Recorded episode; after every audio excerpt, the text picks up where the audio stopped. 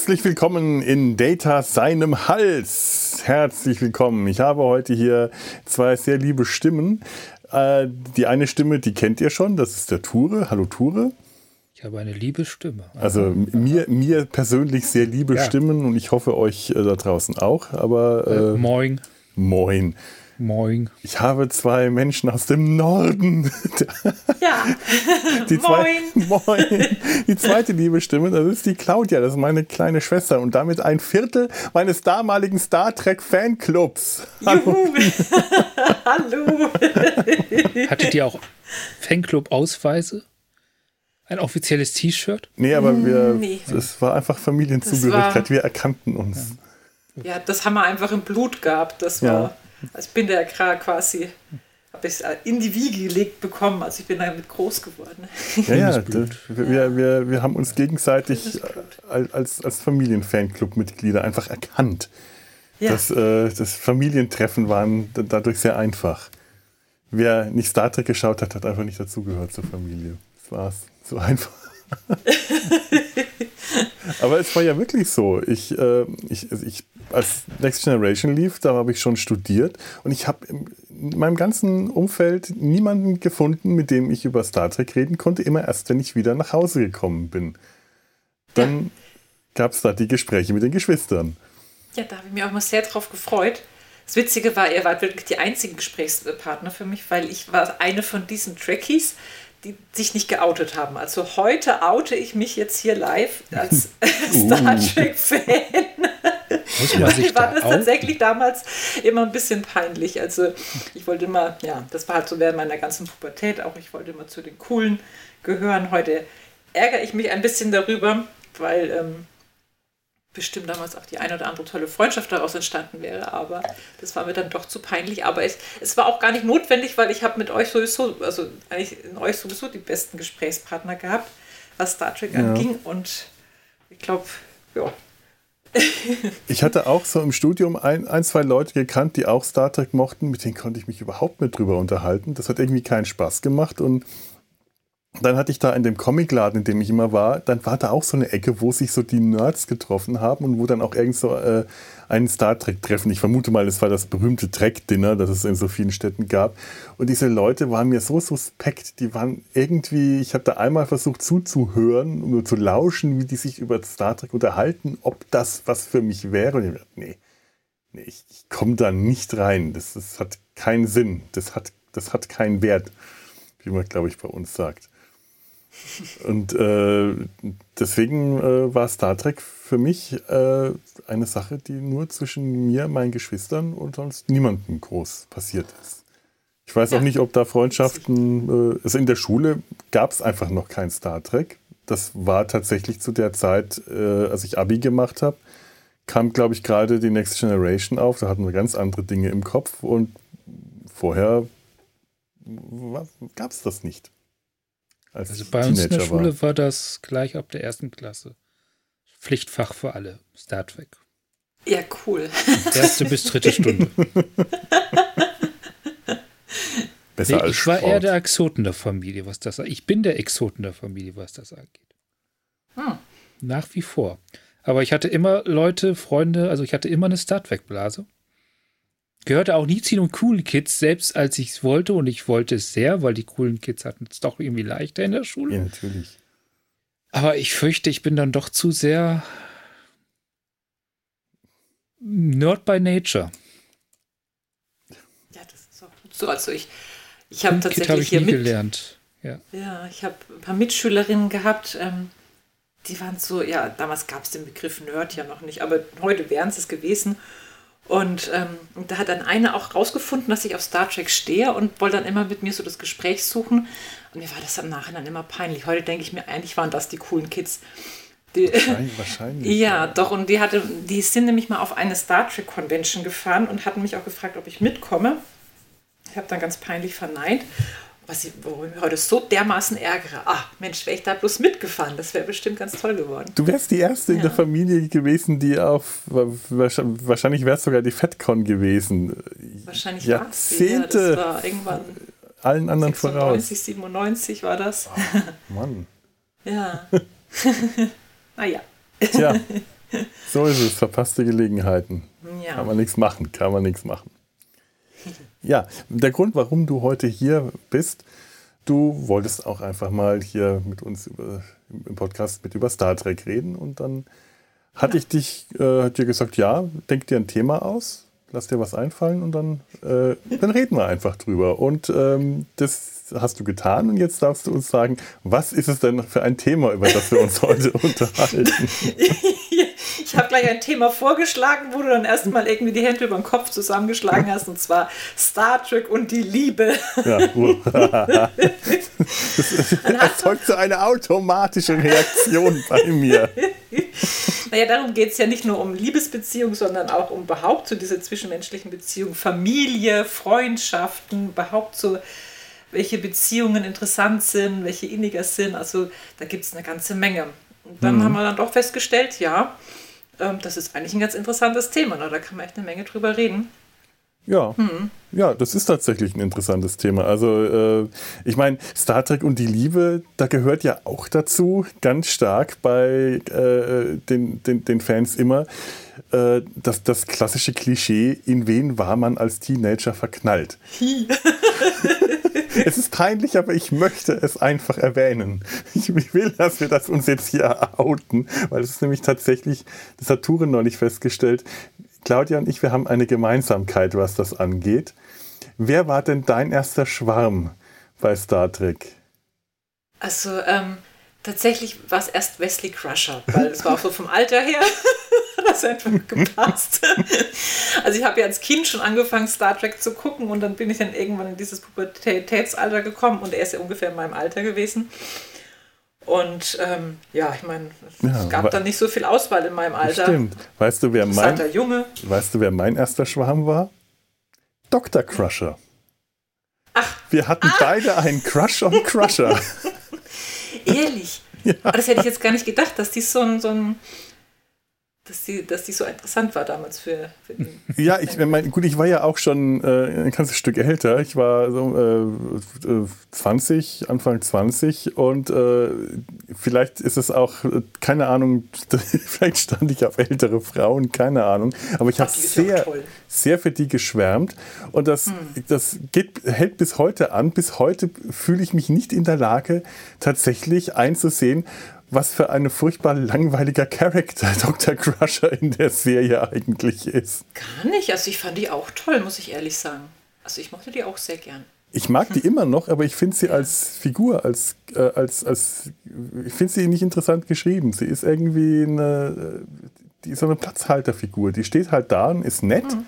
Und irgendwie, äh, wenn sie ihr mal eine Geschichte geben, ist so, äh, weiß man nie, ob es gut oder schlecht ist. Weißt du, sie äh, verliebt sich in einen schottischen Geist. Uah. Ja, den habe ich auch gerade zuerst gedacht. Aber der, der war ja auch nur Platzhalter für den französischen Captain. Ja, eben.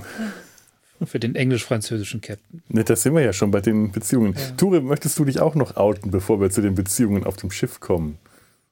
Hm, später vielleicht. Ich weiß es noch nicht. Vielleicht auch nicht.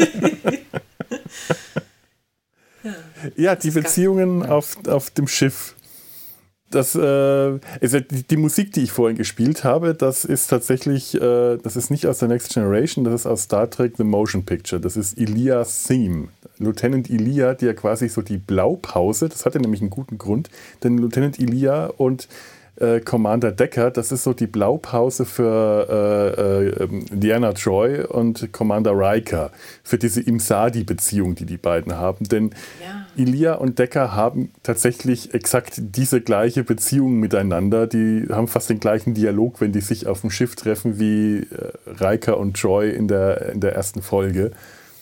Und Ach. das ist schon so ein, und diese Imsadi-Beziehung, das ist für mich eigentlich schon so das Paradebeispiel, wie komisch, seltsam und unecht und künstlich äh, die Beziehungen in der Next Generation sind. Oh, bei der Beziehung bin ich mir auch nie sicher, ob die einfach nur irritiert oder schon toxisch ist. Ja, die, die das ja. ist seltsam. Also die, das ist so eine Beziehung, äh, man könnte sagen, das ist das Klischee, äh, Ex, die, die, der und die Ex, die, die kommen wieder irgendwie zusammen, arbeiten zusammen, sind jetzt beste Freunde, beobachten, wie der und die jeweiligen anderen so ihre äh, nächsten Beziehungen äh, alle in Sand setzen und am Schluss kommen sie wieder zusammen, weil sie halt doch am be als Bestes funktioniert haben oder einfach sonst niemanden gefunden haben. Ja. ja. das ist ja auch, sowas kommt vor, aber mich halt an der Beziehung immer so ein bisschen nervt. Reike lässt sich halt sein Womanizer-Part da wachsen, wachsen und macht dann den Womanizer und, und landet mit einer Frau mit, also eigentlich erfüllt Reike das Klischee, von dem er immer behauptet, der Kirk würde es erfüllen. Mhm. Wirklich. Und jedes Mal, wenn, wenn äh, Treu dann irgendwie eine Beziehung am Laufen hat, musste sie sich vor dem rechtfertigen. Ja das mit dem Stimmt. Ausdiskutieren. Mhm. Das, ja. das, ist, das ist total unangenehm, finde ich das. Und strange. Und dass da auch nicht mal jemand sagt, ey, äh, Reika, wir leben hier im 24. Jahrhundert, komm mal klar. Ja, stimmt. Ihr seid nicht mehr zusammen. Du hast da nichts mitzureden. Ja, das ja, ist tatsächlich ja. Stimmt, er durfte Problem. immer überall sein Abenteuer haben und sie ja.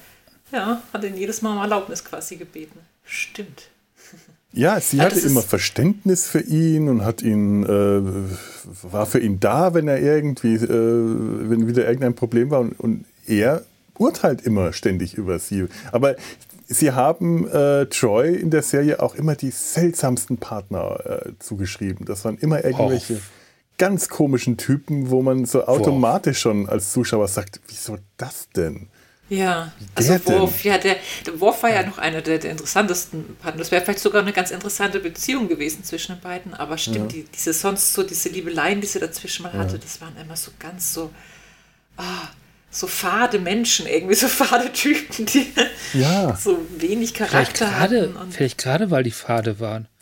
So, so ein hm. Spannungsprojekt, also die kriegt ja ständig alles mit, was bei denen los ist. Dann sucht man sich vielleicht die, wo gerade gar nicht viel los ist, die eher so ein bisschen dumpf sind wenn man mal Ruhe hat, wenn man nach Hause kommt.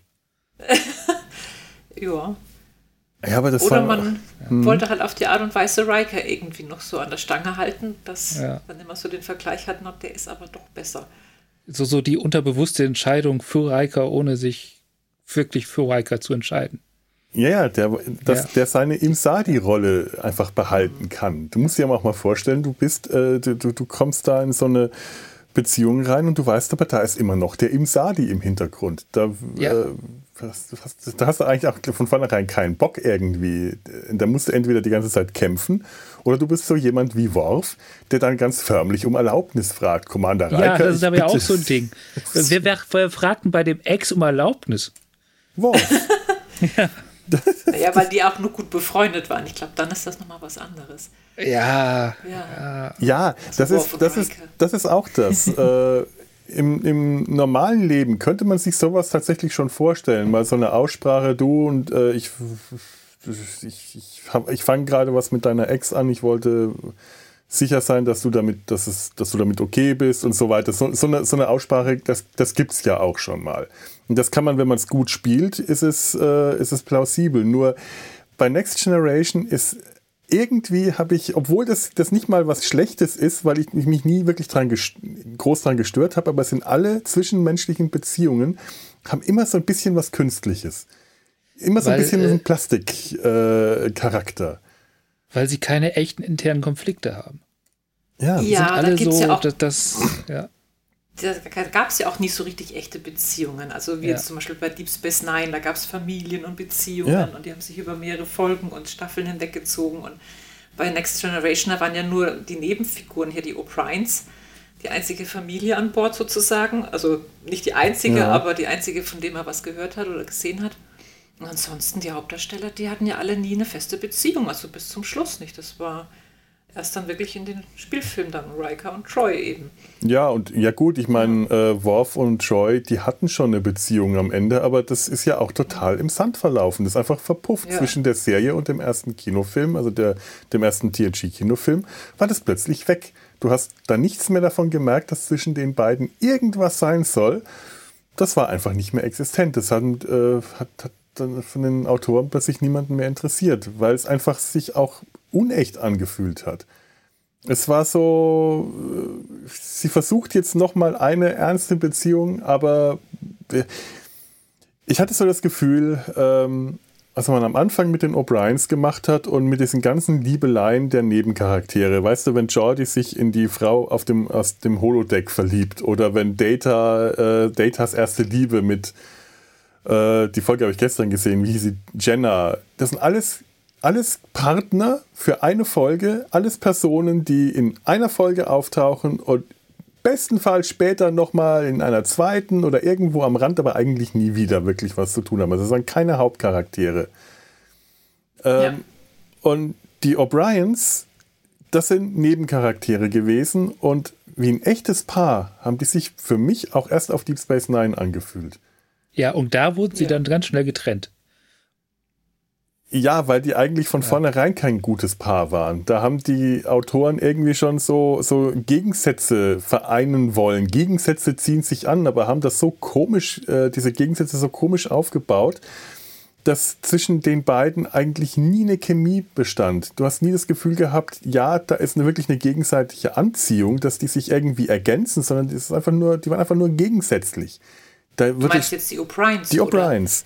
Man hat Ehrlich? eigentlich immer nur gezeigt, wie sie sich gestritten haben, wie sie sich nicht irgendwie nicht wirklich verstanden haben. Ich habe mir gestern diese Folge äh, Datas erste Liebe in Theory, heißt die auf Englisch, angeschaut. Und da ist diese unwahrscheinlich unangenehme Szene nach diesem Konzert, wo äh, Data, Jenna, Keiko O'Brien und noch zwei andere äh, oder ein oder zwei andere so einen ähm, äh, klassischen, wieder mal ein Konzertabend, klassische Musik auf der mhm. Enterprise, das übliche spielen. Und dann sitzen die, diese zwei Paare am Tisch, also die O'Briens und Data und Jenna, die dann, ja, ist Jenna, ich glaube, sie heißt, ich sage jetzt mal Jenna, vielleicht habe ich den Namen durcheinander gebracht, die, die blonde Frau, die für eine Folge lang sein Love Interest ist und versucht yeah. mit ihm eine Beziehung zu beginnen. Und dieses Gespräch ist so unangenehm. Das ist so furchtbar unangenehm. Keiko beschwert sich die ganze Zeit, hahaha, so lustig, zieht ihn auf. Er lässt überall seine Socken rumliegen und äh, diese Sockengeschichte, wenn ich die nicht wegräume, dann stapeln die sich meterweise. Und Comini lacht. Ich habe den noch nie so falsch und verkniffen lachen gesehen. Du, du merkst richtig, dass der nicht mal Schau also der schafft es noch nicht mal so zu Schauspielern, dass O'Brien verkniffen lacht. Du merkst, dass der Schauspieler das nicht hinbekommen hat, diese, diese, diese unangenehme Szene zu spielen. Das ist so schrecklich unangenehm.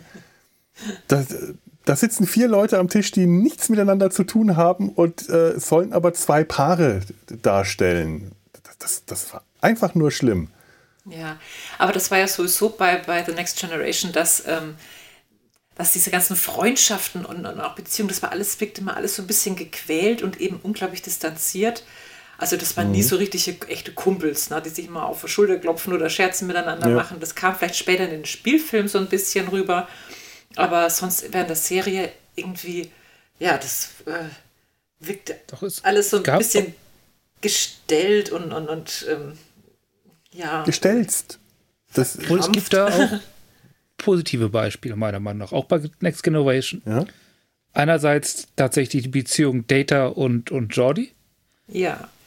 Die hat vor allem in den späteren, in den späteren Staffeln angefangen zu funktionieren und Jordi und Will, äh, nicht Will, sondern äh, der kleine Crusher, Wesley. Wesley.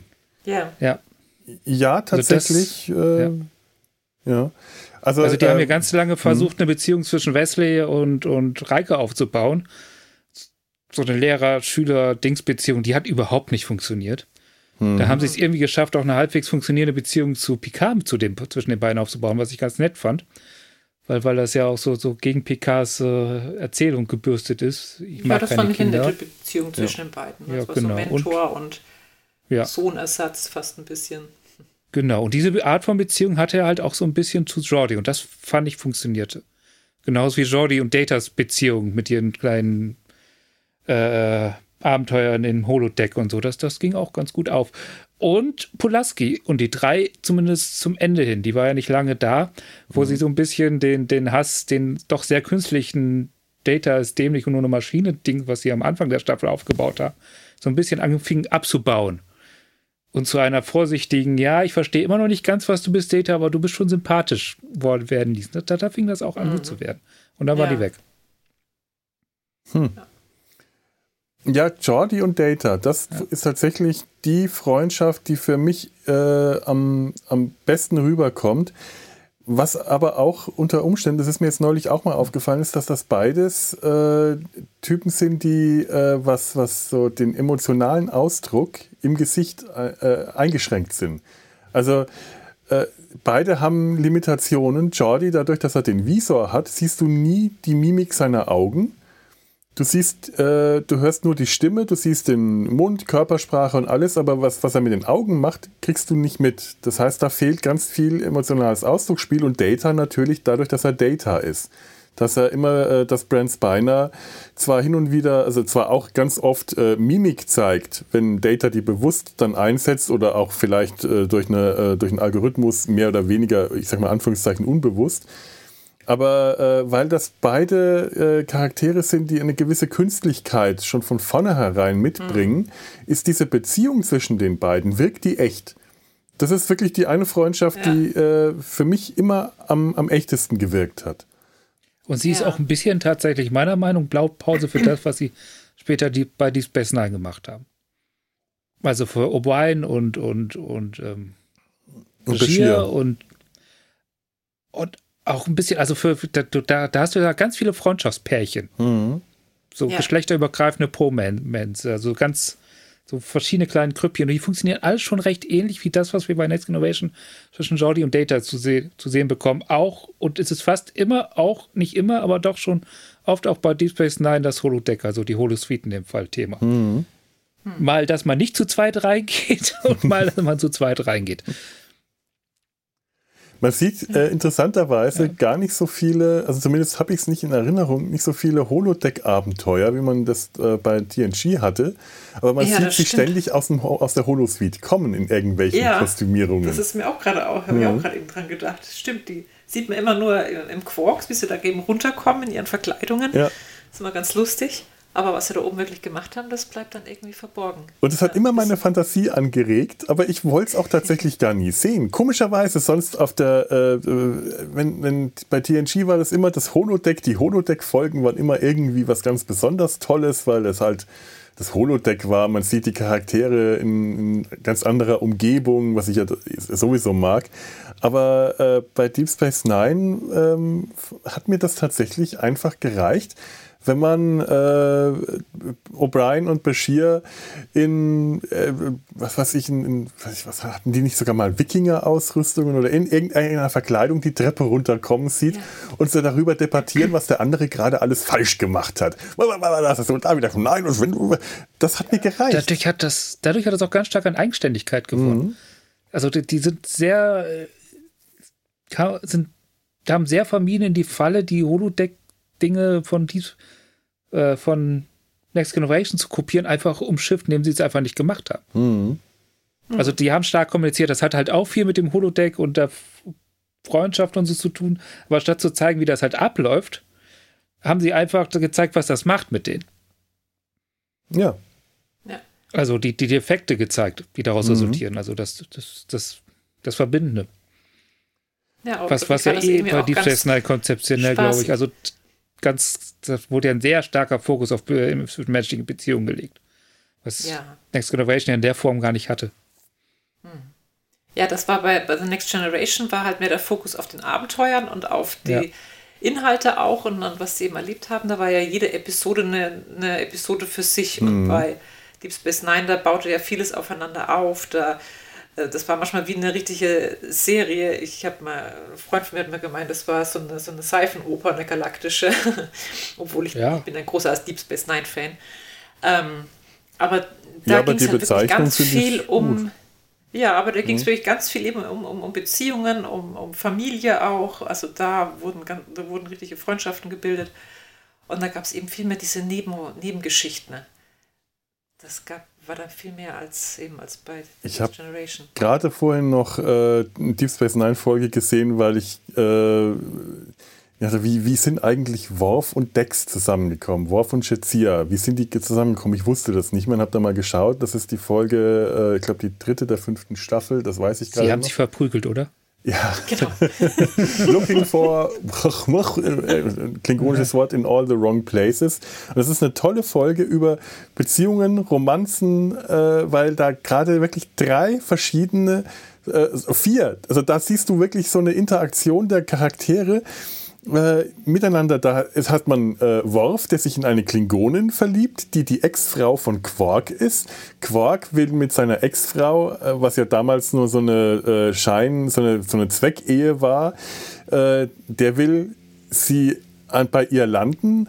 Worf hilft Quark, so eine Art, also eine Art Cyrano, oh. indem er ihm sagt, wie er sich verhalten soll.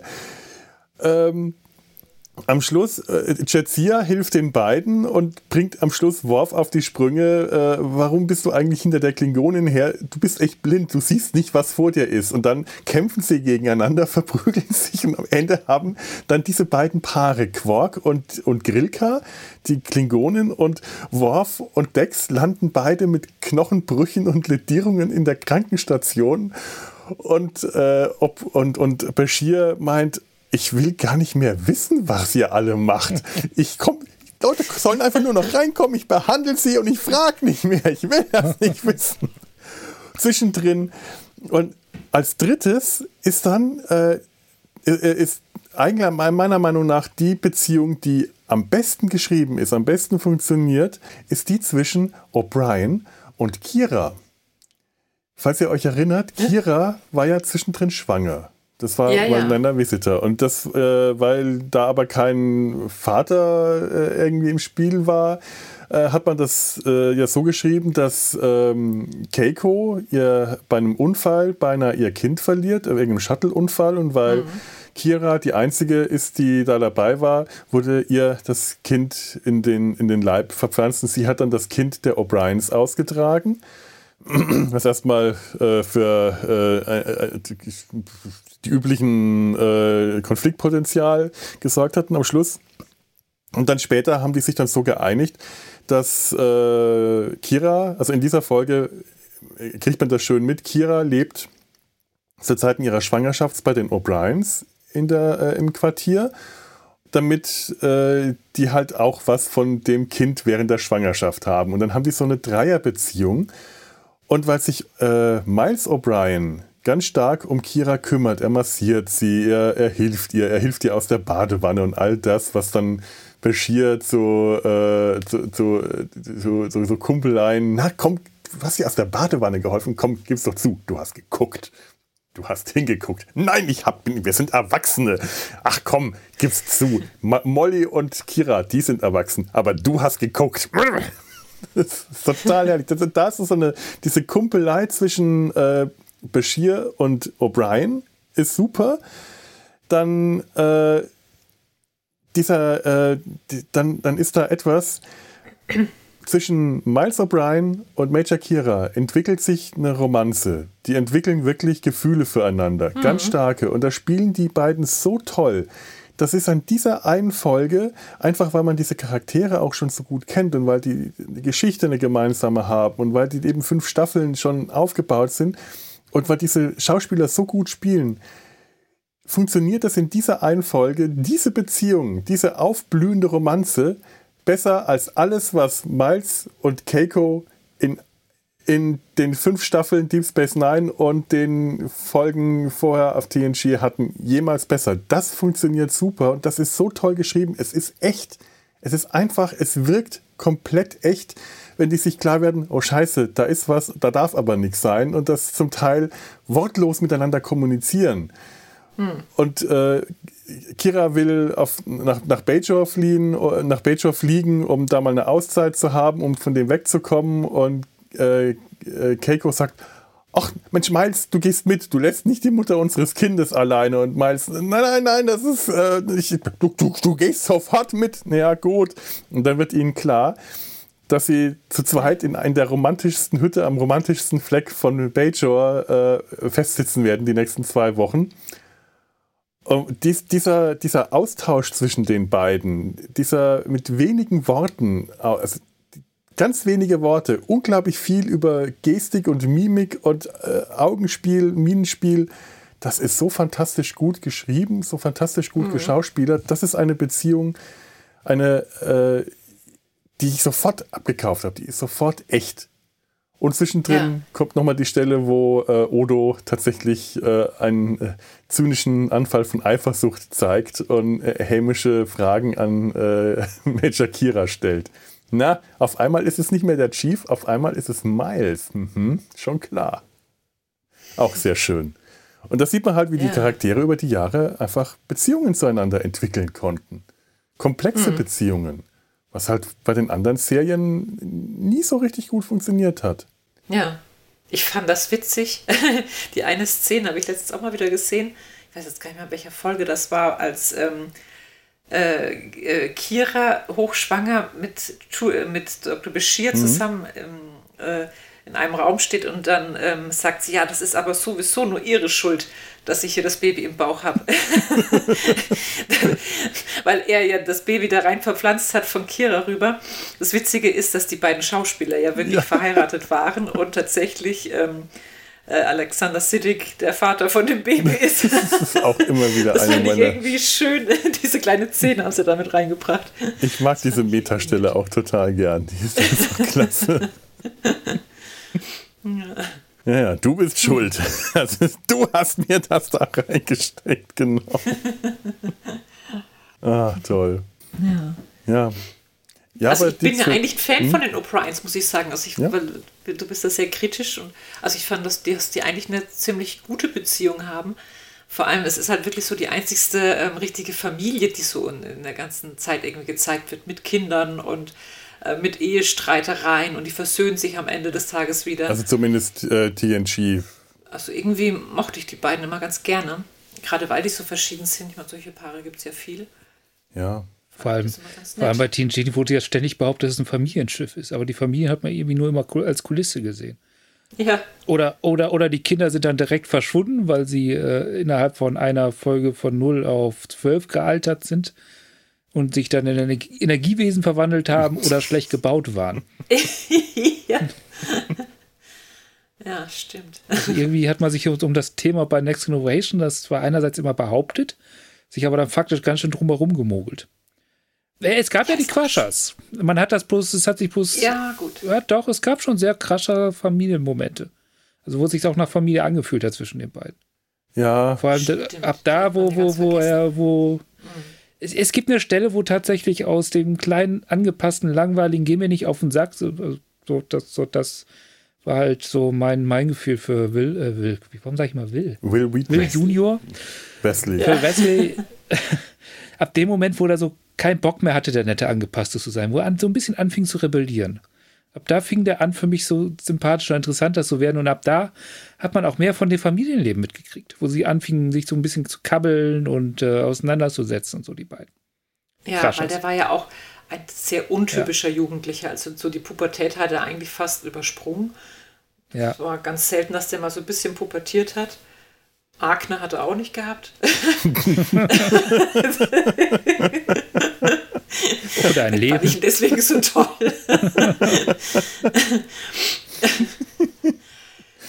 ja, also da, da gab es tatsächlich ja. wenige Momente so zwischen ähm, Mutter und Sohn. Gab es auch, aber ähm, das war doch eher, eher äh, ja, nebensächlich. Ja, aber ja, also die, ich, ich fand ja immer, ähm, also mir ist es damals nicht negativ, was heißt immer, mir ist es damals nicht negativ aufgefallen, die waren halt da und wie, wie, wie ganz vieles, was ich bei Next Generation sehe, es fällt mir heute noch schwer, so richtig automatisch kritisch zu sein, weil das alles, die Next Generation habe ich, als ich sie gesehen habe, sehr unkritisch gesehen. Ich, ich mochte die einfach, ich habe die gesehen, es hat funktioniert, mhm. es war da. Die Charaktere habe ich so, wie sie waren, genommen. Es gab kaum jemanden, den ich irgendwie überhaupt nicht mochte, der überhaupt nicht funktioniert hat. Es, es ging immer mal, mal, mal ein bisschen besser, mal ein bisschen schlechter, aber dass ich angefangen habe, das äh, auch ein bisschen analytischer anzuschauen, das kam erst mit Deep Space Nine, weil ich mich da an fast alle Charaktere erstmal rantasten musste und mich daran die gewöhnen musste. Die waren alle etwas sperriger. Auch jemand wie O'Brien, mhm. den man schon kannte, in Deep Space Nine war er auf einmal ein bisschen anders drauf. Da war er, da hat er mehr Kanten gehabt, mehr Widerstand ja, gegeben. Der hatte angefangen, einen Charakter zu entwickeln. Genau. Ein ja. bisschen mehr als der Typ hinter dem, äh, äh, der den auf Beamen drückt. Eben. Ja. Ja.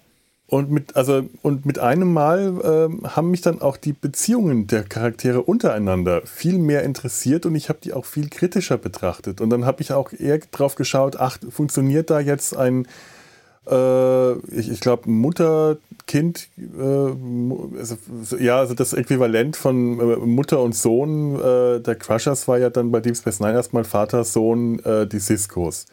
Oder die haben viel besser funktioniert. Von vornherein Mhm. Von vornherein hat sich viel echter angefühlt. Vor allem, die, die, die haben da einen ganz interessanten Trick benutzt, der jetzt mhm. wirklich viel Auswirkungen hatte. Und zwar, das war, war, das hat man vorher bei Alexander gemerkt, Worf und Alexander. Wenn Alexander nicht da war, war er nicht da. Mhm. Als wäre Worf kein Vater. Nur in den Folgen, wo Alexander zu sehen war, hat er irgendwie Vaterdinge gemacht. Genau. Jake war selbst dann da, wenn er nicht zu sehen war, weil man sich über ihn unterhalten hat, weil Cisco grunzend und genervt durch ein unaufgeräumtes Quartier gegangen ist.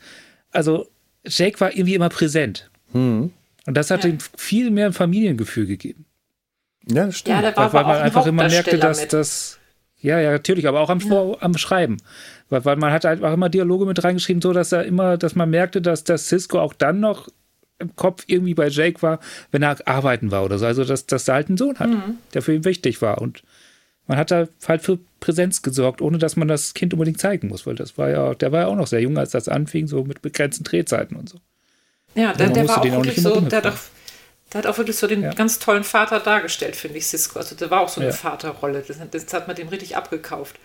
Auch so, wie er kommandiert hat, aber auch eben so mit, mit Jack zusammen die Beziehung. Also ja. das, das, die war wirklich richtig echt. Die fand ich auch mhm. sehr gut dargestellt. Ja, auch ja. die beiden Modi, die er hatte als Kommandant, war halt so ein bisschen anders als als Vater. Und, und also es ging schon, ja, genau. Und mhm. es ist auch, die haben auch eine gute Zeit erwischt für, für den Schauspieler. Der ist da so richtig in die Serie reingewachsen. Also man konnte dem schön mal erwachsen werden, zuschauen, wie er in diese Dorfgemeinschaft, also für mich war die Space Nine immer eine Dorfgemeinschaft, ja, reingewachsen stimmt. ist und wie sich alle so auch ein bisschen um den kümmern. Also das, das fand ich auch sehr schön dargestellt, dass O'Brien ihn eine Zeit lang so unter seine Fittiche nimmt und ein bisschen ausbildet, dass, dass er immer so seine Diskussion mit, mit Odo hatte. Also dass er so dass alle so ein bisschen mit dem an ihn heran mit, mit rangezogen haben. Mhm. Ja, und dass er eben auch mal so ganz ja. anders war. Also der war eben kein Offizier, das, der, der war wirklich nur in Zivil dort und der wollte auch gar nicht zu, zu, zu uh, Starfleet, äh, zur, zur Akademie, ach, was mhm. sagt er? Also, ihr wisst schon, ne? Sternflotte Akademie, ja. Sternflotte. und ähm, der, der war so einer, und dem wollten sich immer alle so ein bisschen kümmern und beschützen. Na, zum Beispiel auch die eine Folge, wo er da mit Bashir ähm, auf diesen einen Planeten landet, ähm, äh, wo gerade der Krieg zwischen der Föderation und den Klingonen geherrscht hat. Und mhm. da war er mit in diesem Feldlazarett. Ja, ja, da haben wir eine Folge sogar drüber gemacht, ja. Ja, also das fand ich auch eine wahnsinnig tolle Folge und ähm, da ist er in Gefahr geraten und da hat Bashir sofort irgendwie die Beschützerrolle eingenommen und hat sich um, um, um, um Jake gekümmert und das, ähm, ja, also das, das, das, das hat mir diese Rolle aber auch einfach abgekauft. Also der war ein, ein toller Junge, intelligent, aber der war eben nicht so dieser Superheld. Und der war nicht immer tapfer, sondern er durfte auch mal Angst haben und einfach auch mal nur ganz normal sein. Ja, war mhm. halt ein Kind. Ja. Altersentsprechend ja, war, halt, war, der eigentlich immer. Also, genau, der war wirklich altersentsprechend. Ja. Gab auch richtig schöne Vater-Sohn-Konflikte, die gut funktioniert haben. Das genau. war alles. Ja. Ja, und Wesley Crusher, der war ja immer so ein Superheld im Grunde genommen, der wirklich ja. überhaupt nicht altersentsprechend. Das heißt, da ähm, am, am, an der Navigation, während das Schiff beschossen wurde und er wirklich angesichts des Todes, ist er noch ganz ruhig geblieben. Also das wäre normalerweise kein Jugendlicher. Eben. Das, äh, ja. Kein Teenager das, würde das sich so verhalten wie Wesley. Das, also selbst Wunderkind-Teenager, also irgendwie Übertalentierte würden sich so nicht verhalten, weil das, das, das Gerade die neigen ja doch zu Rebellion manchmal. Also ja. gerade weil, weil sie ja relativ viel kapieren, was um sie herum läuft und, und ja. weil sie bewerten können und es nicht einfach fressen, was man denen vorsetzt, sondern schnell eigene Meinungen entwickeln. Ja, und das bringt mich gleich auch zu der nächsten Beziehung, die ich bei Deep Space Nine gut fand und die bei Next Generation total gefehlt hat. Und zwar der Konterpart von Jake, der beste Freund. Da wollte äh, ich gerade tatsächlich. Genau. Knock. Das, das gab es halt überhaupt nicht. Der stand ja nur für sich. Und das, das da hat er auch nie so wirklich drunter gelitten, anscheinend. Ja. Also, dass da kein Gleichaltriger war, während Jake halt von vornherein Nock hatte, der auch gleichzeitig ein Konflikt mit dem Vater war, der das so ein bisschen komisch findet, dass man mit dem Ferengi abhängen kann als Mensch. Also auch gleich so ein bisschen gleich mal so ein bisschen rassistisch rüberkam, was ich auch klasse fand, so ganz hm. von vornherein nicht so der perfekte Captain Übermensch zu sein, die, die, was man ja auch gern bei Next Generation hm. mal war. Der, der erstmal diese, intolerant die, auch ist, der auch erstmal genau, genau ja. diese, äh, diese äh, Elternintoleranz äh, gegenüber den Freunden der Kinder, der ist schlechter Umgang für dich. Ich ja, will nicht, dass genau. du mit dem abhängst, weil der ist kein Umgang für dich. Das fand ich auch total spannend, dass da direkt von Anfang an zwei Familien da waren. Da war die Familie Cisco und da war die Familie, ja, haben die eigentlich einen Nachnamen? äh, die Quarks. Die Quark-Familie. Die Quarks. Die Quarks. Die Quarksens. Und äh, die Quarks, ja. wie wir jetzt mal nennen, das ist ja überhaupt so meine, alle, meine Lieblingsfamilie in ganz Star Trek. Es gibt, äh, das, das ist so die, das ist so eine tolle Familie, das ist so eine Patchwork-Familie, die so toll funktioniert. Da ist der, der Familienvorstand, der Onkel, dann ist da Rom, dann, dann, dann ist dann sein Bruder, dann ist sein Neffe, also Vater und Sohn sind nicht der, der Chef und sein, der Familienvorstand ist nicht der Vater, sondern das ist der Onkel. Aber Vater und Sohn sind dann auch da und dann kriegt Rom noch Lita, das ist dann die, die Freundin, die aber äh, wiederum hat so, so, halt so, so ein, das ist halt eine Stiefmutter dann auch und die wirkt, das ist so eine, das ist so eine totale Patchwork-Familie, aber die funktioniert yeah. so fantastisch gut, weil diese ganzen zwischenzeitigen Beziehungen zwischen den beiden, zwischen Quark und Rom, zwischen Quark und Nock, zwischen Vater und Sohn und Brüdern und Onkel und auch äh, Lita, wie sie dann mit den anderen interagiert. Man merkt, auch, dass die Schauspieler sehr viel Zeit miteinander verbracht haben und sehr yeah. viel mit, also dass, dass, dass auch die äh, sich sehr toll untereinander verstanden haben. Man merkt ja, das ja. einfach. Diese die, Familie die funktioniert. Die hatten eine Quark-Familie interne Lesung, also wo die sich für, mhm. wirklich nur diese Gruppe getroffen hat und aufeinander eingearbeitet hat. Und das merkt man. Da ist ganz viel Chemie drin, dass das eine und das andere ist. Die, die, diese Familie hat ja eigentlich relativ platt angefangen als so Negativbeispiel, mhm. defunktional Familie, aber dann haben sie ganz viel Entwicklung reingesteckt, mhm. indem am Ende nicht keine neue Familie rauskam, aber ganz viel verstehen, was da eigentlich los mhm. war in dieser Familie und was da vielleicht ganz lange falsch gelaufen ist und, und wie dann halt auch ganz viel gegenseitig gelernt wurde zwischen den auch von den Ciscos, also zwischen Cisco und der Quarks-Familie, also wie durch Interaktion, die meiner Meinung nach relativ natürlich rüberkommt und auch angemessen langsam ist, da dann doch sowas wie eine nicht nur funktionierende Familie rauskommt, sondern wie, wie sich auch so, so diese, diese, diese traditionelle Familienstruktur aufbricht und, und diese Personen wachsen können mhm. plötzlich. Ja, also diese, diese Entwicklung ja. da drin, das fand ich auch total toll in dieser Familie, weil am Anfang waren die ja wirklich, also hier Rom und Quark, die haben sich ja auch sogar mal versucht, gegenseitig umzubringen. ganz am Anfang. aber trotzdem hat man es den abgekauft. Aber ich meine, das waren halt auch ja. Ferenginer, die haben wahrscheinlich auf ihre Art und Weise gehandelt. Und trotzdem hat man den abgekauft, dass sie sich lieb gehabt haben. Also das waren halt trotzdem ja. Brüder. Geschwisterliebe. Und ja. Geschwisterliebe, ja. ja welche, welche Geschwister versuchen sich nicht schon mal gegenseitig umzubringen? Ich meinte das jetzt auch nicht mehr ironisch. Ach, ja, also. Oder im übertragenen Sinne. Ich habe es versucht mit meinen Geschwistern. Oder ich hätte es hm. gern versucht. Wir schweigen uns da jetzt aus.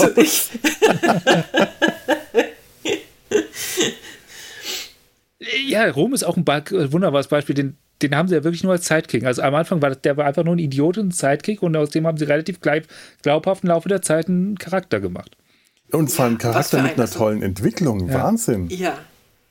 Ja, und das diese Entwicklung überhaupt bei Deep Space Nine, die fand ich einfach toll. Also da haben sich die, die, die Charaktere alles so, so, so toll entwickelt und diese Freundschaften, dass man manchmal so, so solche Aha-Momente hat oder so, ui, ach, sieh an. Also das, ähm, na, zum Beispiel auch mit Rom und Lita, dass die zueinander mhm. gefunden haben und ähm, ja, dass Rom plötzlich ähm, hochintelligent war und ähm, äh, dass er dann äh, für die Bajoraner gearbeitet hat. Also das fand ich irgendwie, ja, das am Schluss, glaube ich, wenn ich mich jetzt nicht total durcheinander bringe, ist er ja noch der große Nagus geworden. Ja, das war ja, da habe ich ein bisschen geschluckt. Also das, war erstmal drüber ja. irgendwie. Ja. Ich glaube, das diente wirklich nur dazu, Quark zu ärgern. Ja, ich glaube auch. Ja. Da wollte man einfach noch mal das so einen war einfach lustig, Gag am Ende wirklich, bringen. Das, ja, das sollte ein Gag sein und das sollte unterhaltsam sein, aber das war... Aber auch so, äh, du hast halt auch diese ganzen Beziehungen untereinander, wie, äh, wie sich da auch äh, die Beziehungen untereinander ändern. Äh, das hat einfach deshalb funktioniert, weil diese Charaktere sich mit ihren Beziehungen untereinander entwickelt haben, dass äh, Kira und Odo zusammenkommen, dass, Deck, dass Jetsia und Worf zusammenkommen, dass Esri und Worf erstmal nicht können, es dann versuchen, dann aber äh, das aufgeben und dass Esri dann äh, mit, mit, mit Bashir zusammenkommt. Das funktioniert alles, weil da eine Entwicklung dahinter steckt, weil mhm. das sich alles langsam entwickelt, aufeinander aufbaut. Wenn ich dann jetzt mal überlege, was sie bei äh, TNG gemacht haben, wie gesagt, wenn da irgendwelche Romanzen angefangen haben, dann waren das immer ähm, Einmalfiguren, die nie wieder aufgetaucht sind. Oder sowas wie äh, eben die, die Imsadi-Kiste, äh, aus der während der ganzen Serie nichts geworden ist. Und in dem Moment, wo sie gemerkt haben, wir müssen mal die Hauptcharaktere untereinander verkuppeln, weil das haben sie ja auch mit, das hätte ja auch mal mit, mit äh, Crusher, mit Dr. Crusher und, äh, und Picard irgendwas passieren können, ist aber auch nie weitergekommen. Und wen nehmen sie dann? Worf und Diana Troy, die irgendwie gefühlt null Gemeinsamkeiten hatten, null nee, gemeinsame wirklich. Auftritte, null gemeinsame äh, Chemie. Einfach nur, weil sie sich um Alexander gekümmert hat, ist sie auf einmal für Worf interessant geworden. Und wenn man dann mal sieht, wie Worf und Dex zusammenkamen, das, dann denkt man sich, hm, ob Diana Troy das wohl auch das ja. alles mitgemacht hat. Die sieht nicht so tough aus. Wobei Picard hatte zwischendurch eine tolle Beziehung, die ich richtig, die richtig schön fand, von der ich gerne gewünscht, äh, gewollt hätte, dass sie länger als eine Beziehung geht. Äh, die, die, Zu die, der, der Zu der Chefin von der Astrologie, glaube ich, war das damals? Ach, das? Ah, ich dachte jetzt gerade ja. an Wasch. Ja, ja, die doch, Klavierspielerin, diese Pianistin. Mhm. Ja. ja, Wasch, nein, nein, nein, nein. Wasch war furchtbar. Das, das, war, das war der Action-Captain, der, dem, ja, ja. den sie Picard mal zwischen, als ich also Patrick Stewart zwischendurch mal geliehen haben, damit er glücklich ist. ja, stimmt. Nein, ich meine tatsächlich die Beziehungskiste an Bord, die sie dann irgendwann beendet haben, weil der Picard irgendwann auch zu Recht, wie gesagt hat, das geht nicht, ich bin der Interessenskonflikt, ich kann nicht mit deinem untergebenen Lieutenant mhm. Beziehung haben. Mhm. Aber die, das, das war schön, das, das, das, die hat Spaß Pasten. gemacht. Also von der ja, hätte ich tatsächlich gerne mit. Mhm. Ja. Ja, vor allem da hat man auch Picard mal in einer anderen Rolle gesehen, so ein bisschen ähm, ja, sensibel einfach und, und empfindsam. Ja. Also da, da wirkte der irgendwie durch die ganze Folge durch sehr klein, fand ich. Aber einfach sehr menschlich, ne? also so, so fast äh, äh zerbrechlich. Ja, ja, weil es sich einfach mal so, ja, mal emotional gezeigt hat. Fand ich aber eine sehr schöne Folge, muss ich echt sagen. Ja, also stimmt. meine liebste PK-Beziehung und, und, und, Folge, die ja eigentlich gar nicht real war, war äh, das zweite Leben. Das ist sowieso ja, eine meiner absoluten Lieblingsfolgen. Also das, ähm, da, da kommen wir jedes Mal am Ende die Tränen. und da haben sie gezeigt, dass sie theoretisch da haben sie wirklich mal gezeigt, dass sie theoretisch mal verlieben tatsächlich Familien nehmen, die könnten, wenn sie wollten. Weil das mhm. hat ja, die Familie hat wieder funktioniert. Ja, ja. Ja, ähnlich wie auch schon mal bei ja. Kirk, der ja auch, äh, äh, solange Captain der Enterprise war, zwar auch immer wieder mal was angefangen hat, angebandelt, Romanzen hatte, oft eher Frauen äh, äh, aus, aus taktischen Gründen verführt hat, wie die romulanische Kommandantin, äh, aber eigentlich nie bei einer Frau bleiben wollte, weil seine große Liebe, wie das so, so schön dargestellt war, die Enterprise ist. Und in dem Moment, wo er sein Gedächtnis verliert und auf diesem Planeten, auf diesen, dieser Rassistenfolge, der Obelisk, wo er bei den Rassistenfolge böse, ja. äh, wo er die, äh, ich sag das, äh, die, die amerikanischen Ureinwohnerfolge, ja. da, wo er nicht mehr weiß, dass er Kirk ist, dann fängt er tatsächlich eine, eine tief, eine ernste Beziehung an, die er auch eigentlich mhm. nicht aufgeben will. Er ist in der Lage dazu.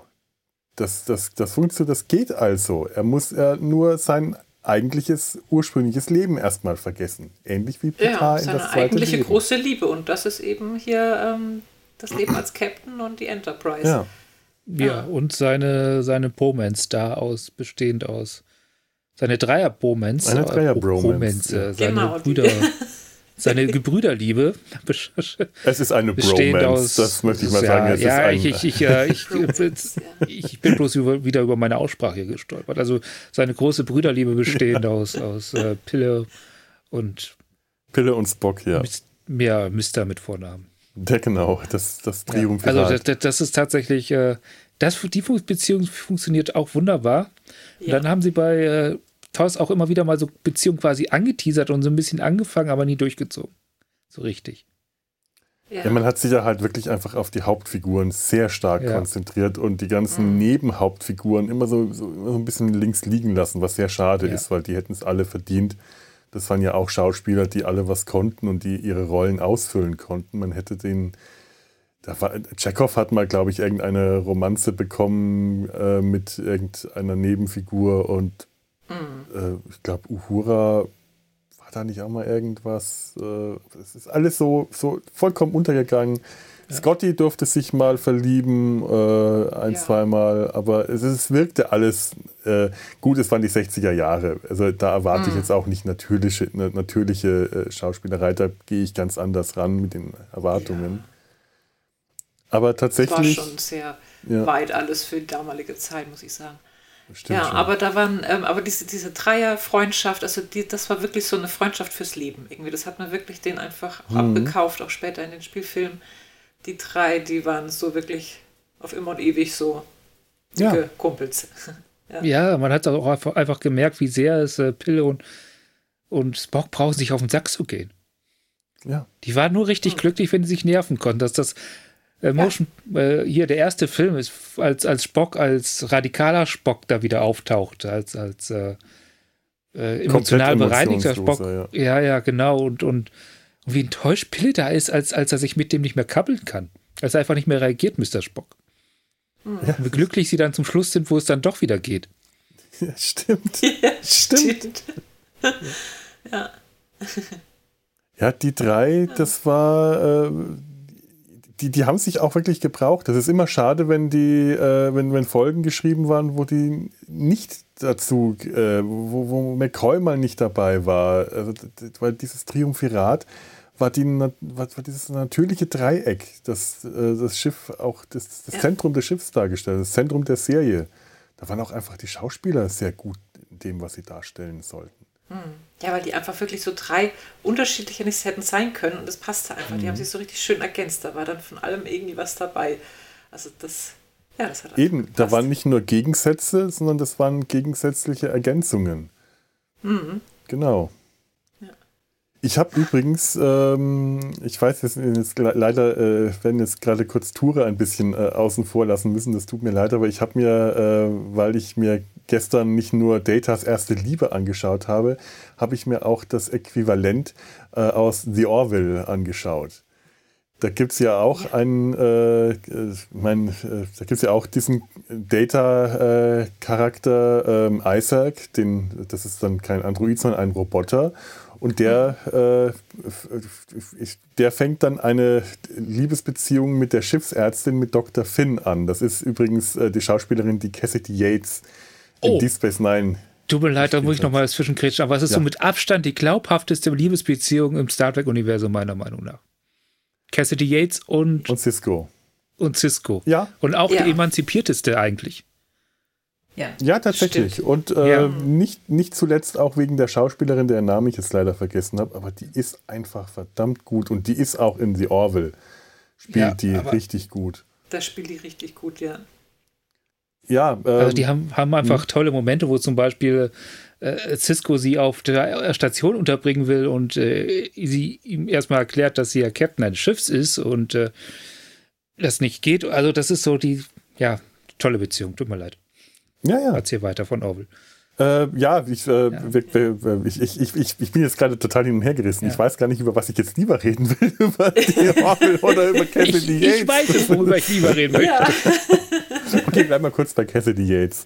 Ich komme noch drauf zurück. Ich, ich, ich merke mir, was ich sagen wollte. Ja, ja Cassidy äh, Yates und hm? Cisco. Ja, fand ich auch eine ganz tolle Beziehung. Ähm, ja, weil das, ähm, das war so eine Fernbeziehung auch und die hat aber funktioniert. Also das ist ja wirklich ganz häufig auch der Fall gewesen, hier zum Beispiel mit Wash und Picard, die ähm, verlieben sich gut, sie ist dann irgendwann mal wieder aufgetaucht und dann waren sie auch plötzlich wieder zusammen. Aber ähm, sonst ähm, ging das einfach nie. Ne? Also äh, Sternreisende oder irgendwie Leute, diese Fernbeziehungen haben einfach nie hingehauen. Und da hat es plötzlich mal geklappt und es hat auch einfach gepasst und das hat man denen noch abgekauft. Fand ich schön, ja. das zwischen Cassidy Yates und Cisco. Mhm. Das, das, Zusammenwachsen ist einfach auch schön erzählt worden, wie du so, wie die so ihre Interessenskonflikte haben, wie er versucht, sie zu beschützen, sie, sie aber gar nicht beschützt werden möchte, wie sich dann irgendwann zwischendurch rauskam, dass die ja tatsächlich für den Marquis arbeitet, also auch auf der Gegenseite mhm. ist und Knast landet und all das und also so ganz viele Sachen passiert sind, die die mal zusammengetrieben hatten, auseinandergetrieben hatten und es hat irgendwie alles für mich für, äh, emotional hingehauen. Also ja ist es glaubhaft geblieben. Von vorne bis hin und zum Schluss ein toll gespielt, auf jeden Fall, aber auch einfach toll geschrieben. Ja, mhm. auf jeden Fall. Und die haben da auch in relativ kurzer Zeit, die kam ja recht spät in die Serie, sehr schnell einen sehr glaubhaften, eigenständigen Charakter aufgebaut, der so überhaupt nicht Teil des, äh, der Crew ist und es auch nie mhm. sein wollte, aber trotzdem so ganz schnell Teil dieser Gemeinschaft wird. Die eine mhm. oder andere Art und Weise. Aber das konnte, kann die Serie sowieso gut, Leute in die Gemeinschaft ja. Äh, einbeziehen. Also man hat, äh, wie, wie, du sagst, es ist ein Dorf, es ist eine Dorfgemeinschaft. Das ist tatsächlich ja, das, was Deep Space Nine macht. Jeder ist irgendwie Teil dieser Gemeinschaft, jeder spielt eine Rolle, alle haben sie irgendwie eine Beziehung zueinander und selbst wenn sie sich nur äh, vom, vom Sehen her auf der Straße kennen, so man hat einfach das Gefühl, man kennt sich untereinander wenn äh, in der, der, der, der, der Folge mit den drei Beziehungen äh, äh Looking for äh, ist denn da draußen los jetzt? In All the Wrong draußen ist irgendein, da ist gerade was los. Ähm, dann will Worf ein Ablenkungsmanöver starten, um an die, um an Grilka, die Klingonen, rankommen. Und äh, er entschuldigt sich kurz bei äh, Morn, dem Thekenhocker, dem, der da immer nur sitzt und nie was sagt, entschuldigt mhm. sich kurz. Ich, werde, äh, ich entschuldige mich jetzt schon mal äh, für das, was jetzt gleich kommt, schreit ihn an, schmeißt ihn vom Stuhl runter und du merkst, das kann der nur machen, weil der Morn schon kennt, weil er und Morn sich schon kennengelernt haben, weil die sich kennen. Der würde das nicht bei jemandem machen können, den, den er überhaupt nicht kennt. Das wirkt in dem Moment glaubhaft, dass er und Morn zumindest Bekannte sind, die sich schon mal auf irgendeiner Ebene kennen und ich glaube, die haben. Ja lange tiefe Gespräche geführt haben. Obwohl sie ja fast ein bisschen Rivalen sind, ne, weil hier Chatzia Dex ihm ja irgendwann offenbart, dass sie mal kurz was mit Morn am Laufen hatte genau. oder beziehungsweise in ihn verliebt war. War das, das die Beerdigungsfolge von Morn? Ja, da kann man auch, ja. Morn war tot und alle waren wirklich bestürzt und da hat man dann auch erstmal äh, äh, erfahren, wie tief und innig eben diese Freundschaft zu Morn auch von allen war. Ne? war ja, toll. Und die haben auch alle über dann plötzlich auch wieder Teil der Gemeinschaft. ja. ja. Das, das ist wieder dieses indirekte Erzählen, wenn jemand nicht da ist. Ja, mhm. tatsächlich. Ja. Und ich meine, was kann man mit jemandem, der nie was sagen darf, auch machen, als indirekte mit ihm äh, Geschichten zu erzählen? Das ist schon eine faszinierende Figur. Es ist ein bisschen traurig, dass der Schauspieler nie was sagen durfte. Ich glaube, der hatte auch tatsächlich äh, also Karriere und finanziell echte Probleme dadurch.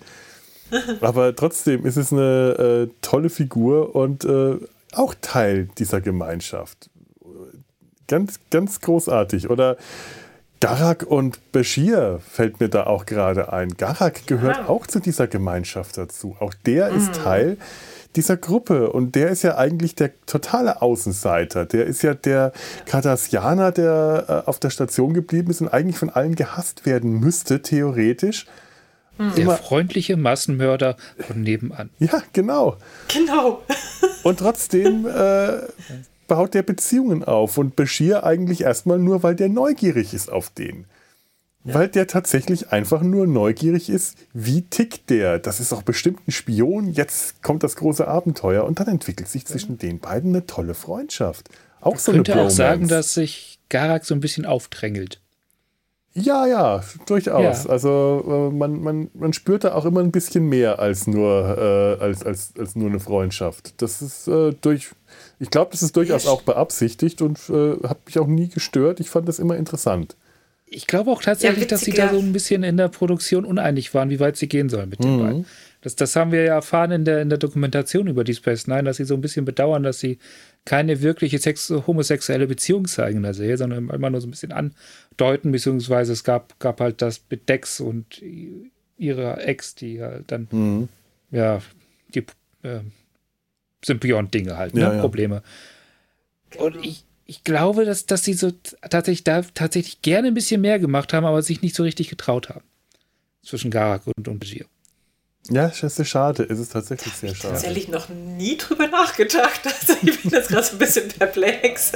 Garak also ich finde, das brutzelt schon, brutzelt schon, ja, ja, schon zwischen den beiden irgendwann so ein wo bisschen. Wo ihr das ne? sagt, dass so Garak war schon ziemlich anzüglich manchmal. Und es zwar auch auf eine andere Art und Weise als zwischen O'Brien und Bashir. Das hat mehr was, die, ja. das hat tatsächlich, also das ist so eine kind, Kindheitsfreundschaft, die einfach sehr spät angefangen hat. Die sind da einfach total, die leben da irgendwelche zwölfjährigen Bedürfnisse aus ja. miteinander. O'Brien das ist auch super, es funktioniert. Das sind, das sind Kumpels, genau. das sind richtige Kumpels. Ja. Und Garak und Bashir, äh, das ist schon, da, da, Garak flirtet regelrecht mit ja. Bashir. Also das, das ist so ein, das ist so ein, so ein das ist auch so ein gewisses Umwerben, so ein gewisses Werbespiel umeinander. Das merkt man bei den beiden, die äh, führen so einen gewissen Werbetanz auf, äh, den, den anderen zu ja, ja, flirten. Es ist wirklich teilweise richtig deutliches Flirten der beiden miteinander. Ja, ja stimmt. Meine Lieblingsfolge zwischen den beiden, oder nicht meine, also es ist eine meiner Lieblingsfolgen, einfach weil sie wieder so eine Geschichte ist, die Figuren in einer anderen Umgebung zeigt, sondern so diese kleinen Guilty Pleasure-Folgen, ist ähm, die, die James Bond-Folge, Our Man Bashir. Oh, ja, herrlich. Wo Bashir den Geheimagenten spielt und Garak dann aufs Holodeck kommt und äh, sagt, so stellen Sie sich Geheimagenten vor? so stellen Sie sich Spione vor? Das ist herrlich, wie die beiden da miteinander agieren. Du merkst richtig, dass da ist eine ganz tolle Freundschaft, aber eine, die sich wirklich permanent ständig finden müssen, die sich äh, eigentlich... Äh, also die sich gegenseitig faszinierend finden, weil sie sich gegenseitig komplett fremd sind und trotzdem ja. aber nicht voneinander lassen können. Aber so funktioniert ja, ja so Freundschaft. Also du brauchst ja, du brauchst ja so eine gewisse Spannung, um einfach aneinander mhm. auch wachsen zu können. Ich meine, sonst ist das ja einfach irgendwie auch lahm und langweilig, wenn man da nur so. Also es braucht so ein bisschen Konflikt, damit man aneinander ranwachsen kann. Sonst ist man sich eigentlich eher egal. Mhm. Am Strich. Ich komme jetzt ja, nochmal trotzdem über alle Vorurteile ja. hinweggehen. Also es ist eigentlich dürften die sich gar nicht anfreunden, aber die machen es trotzdem. Mhm. Auch wenn es ja, wahrscheinlich sie, von allen komisch beäugt wird. Ja. Weil, weil, sie sich die Mühe machen, sich kennenzulernen. Ja. Ja. Und irgendwie verstehen wollen. Finde ich, also so inhaltlich finde ich das immer so ein bisschen schwierig, weil es bleibt einfach, Garak ist halt doch irgendwie ein Schwerverbrecher. Mhm. Ja. In seiner Vergangenheit. Also der muss richtig üblen Scheiß gebaut haben. Und die Serie bestraft ihn ja auch irgendwann dafür. Also das ist ja, wie die, wie die ganzen Kardassianer eigentlich von dieser Serie über so ein Gerichtsverfahren bekommen in Form von Bombardierung. Das, diese Zivilisation wird ja fast ausgelöscht. Und, ja. und Garak muss, muss damit umgehen und erlebt den Schmerz. Aber trotzdem ist es irgendwie immer der freundliche Massenmörder von nebenan, was ich irgendwie interessant und cool finde und irgendwie ja. Ein kleines das ist, das ist Stück, auch, ein verkopfter der, Teil von mir sagt, das ist scheiße. Aber ich mag ja, ihn. Also der verkörpert das aber auch gut. Man will den mögen, ja. aber man darf es eigentlich nicht. Man weiß, der ist eigentlich ja. schlecht, aber eigentlich ist er auch wieder sympathisch und irgendwie hat er auch wieder was. Also das, das, das verkörpert er aber auch wirklich genau so, finde ich. Also der, ja. das ist ein toller Schauspieler. Also, sie, sie verstecken es auch nicht. Es gibt diese groß, großartige Folge, wo der wo er die Chance hat, wieder zurückzukehren und wieder ein ganz hohes Tier bei den Kardassianern zu sein. Und dann fängt er direkt an, oh, direkt an Odo zu foltern, weil das dahin ist für ihn. Ja. Also, ja. Ich finde ja auch, dass es einfach äh, in dieser Serie nicht so ein Schwarz-Weiß-Denken gibt. Das finde ich so toll. Es ist nicht einfach, das sind die Guten, das sind die Bösen, sondern du hast solche Charaktere wie Garak die äh, als solche akzeptiert werden, weil, weil mit, mit der ganzen Vergangenheit, die er hat, uns allen, äh, allen Ecken und Kanten und guten und schlechten Seiten, eben, dass er eine ganz düstere, finstere Vergangenheit hat. Äh, und trotzdem gehört er dazu. Äh, oder, oder nimm dir mal Gul Dukat. Sogar der hat Momente, wo man ihn mögen will, wo er einem sympathisch ist. Und das ist nun wirklich der Antagonist in der Serie. Das ist der Antagonist. Und Bevor der richtig ab und bevor der wahnsinnig wird. Ab da ist er einfach nur böse. Stimmt, aber auch der ja. hat Momente, wo man tatsächlich merkt, okay, auch da werden Beziehungen aufgebaut. Cisco hat mit Ducat äh, äh so, auch so eine, äh, so, so, eine ganz, ganz eigene Beziehung, so eine äh, ja, Rivalen um die Station, Feind, Freund, Verbündeter, dann doch eher Feind. Aber es ist tatsächlich eine lebendige Beziehung oder äh, ganz stark Kira und, und Gul Dukat. Das ist ja auch so ein mhm. äh, ständiges Umwerben. Dukat umwirbt Kira, weil, weil er äh, sich irgendwas davon erhofft, dass sie ihn, dass sie ihm zeigt, äh, sie ihm etwas entgegenbringt und sie ihn einfach ablehnt, aber dann doch hin und wieder dann auch immer wieder Momente zeigt, immer wieder Momente gibt, wo sie dann, wo er doch wieder zu ihr durchkommt. Das sind also die Momente, ja. wo man ihn auch als Zuschauer ja. dann mögen will. Oh, da macht wo er wieder was. als Vater dann mhm. auftritt mit seiner genau. Tochter Sia, die dann auch ja. auftaucht auf der Station. Mhm. Und, da, macht und da er ist er dann was. plötzlich, ja, dann hat er so Momente, wo man ihn schon fast na, mag, kann man gar nicht sagen, aber wo er dann wirklich auch ein guter Vater plötzlich da ist und, und ähm, nett ist, ja, und dann im nächsten Moment. Ich glaube, wo man äh, Verständnis entwickeln kann. Mhm, genau. Also ein bisschen das Gefühl ja. hat, dass er nicht nur einfach, dass er wirklich bemüht, was zu machen, aber da macht er halt wieder was anderes. Und das ist ganz furchtbar, was er da wieder macht. Also der ja. hält das nie lange durch. Und in dem Zusammenhang finde ich sagen, dann auch. Er ist äh, halt auch nur ja. ein Mensch, aber nee, ist er ja gar nicht. ein Stirngelöffel. Ja. und, und, dann gibt es halt dann noch äh, ähm, Damar. Ach Charakter, ja. den sie relativ erst einführen, aber auch ganz schnell von 0 auf 100 ja. bringen. Den mochte ich irgendwie auch nicht so wirklich, Damar. Der war mir irgendwie, weiß ich nicht, der wirkte schon sehr arrogant und so plump. Ich, ja. Aber ich überlege jetzt gerade, wo ich den in, der, in den Beziehungskisten-Spielen unterbringen könnte, mit wem der, äh, mit Vejun höchstens. Ja, also einerseits, nein, da mal, warte mal, ich meine keine. Ganz zum Schluss, du, ja du wirklich so ganz den, im Finale. Den, also du meinst schon Dukats Vize, den Cardassianer. Genau, ja. der dann auch Dukat, ja. also was bei dem spannend ist, genau, das ist er, der ist ein plumper, arrogantes Arschloch, eigentlich bis zum Schluss, aber das irgendwann lernen muss. Und da hat er halt mhm. Beziehungen mit Ducat, wo er, den er erst vergöttert, bis er dann merkt, dass bei dem ist eigentlich gar nicht so viel los. Und dann mit Kira, wo er sich mit dieser ja, Frau auseinandersetzen Kira. muss, die er eigentlich hassen möchte. Mhm. Ganz, furchtbar finden möchte, ja. aber ja, und dann ist er plötzlich abhängig von der. Ja, wo es schon fast eine, so eine Art Freundschaft schon fast aufbauen, ne, Kira und dann mal ganz am Schluss. Ja. Mhm. Und das eine Revolution genau. starten auf Cardassian. Ja, stimmt. Mhm. Ja. Also es beschweren sich ja viele, dass die letzte Staffel, die äh, äh, sehr gedrängt ist, dass diese Geschichte viel zu gedrängt äh, zu Ende führt, dass man da äh, locker hätte zwei oder drei Staffeln draus machen können. Aber ich mag diese letzte Staffel total gerne. Gerade weil es sich sehr kompakt anfühlt, weil man so das Gefühl hat, jetzt ist wirklich mal so ganz am Ende alles ganz, äh, da ist Action in der Handlung, ohne dass es unbedingt äh, eine, eine Actionhandlung ist, sondern da, da, da passiert was und das zieht sich nicht mehr, sondern jetzt ist wirklich, da passieren schnelle Dinge, äh, Wendungen passieren auf eine schnelle Art und die Charaktere machen das alles mit, die funktionieren. Das ist ich finde das auch gar nicht falsch. Also das ist ja, ist ja in der Realität auch oft so, dass etwas sich lange entwickelt und aufbaut und dann entlädt es sich ganz schnell. Mhm. Und dann ist es plötzlich ganz schnell vorbei. Und das ist ja so, das ist alles, was sie so vorbereitet haben, den Staffeln davor, führen sie zusammen mal besser, mal schlechter. Ich bin da auch nicht von jedem Element dieser Staffel begeistert. Mhm. Also die Ducat-Windkiste geht mir ziemlich auf den Senkel, die nervt mich nur.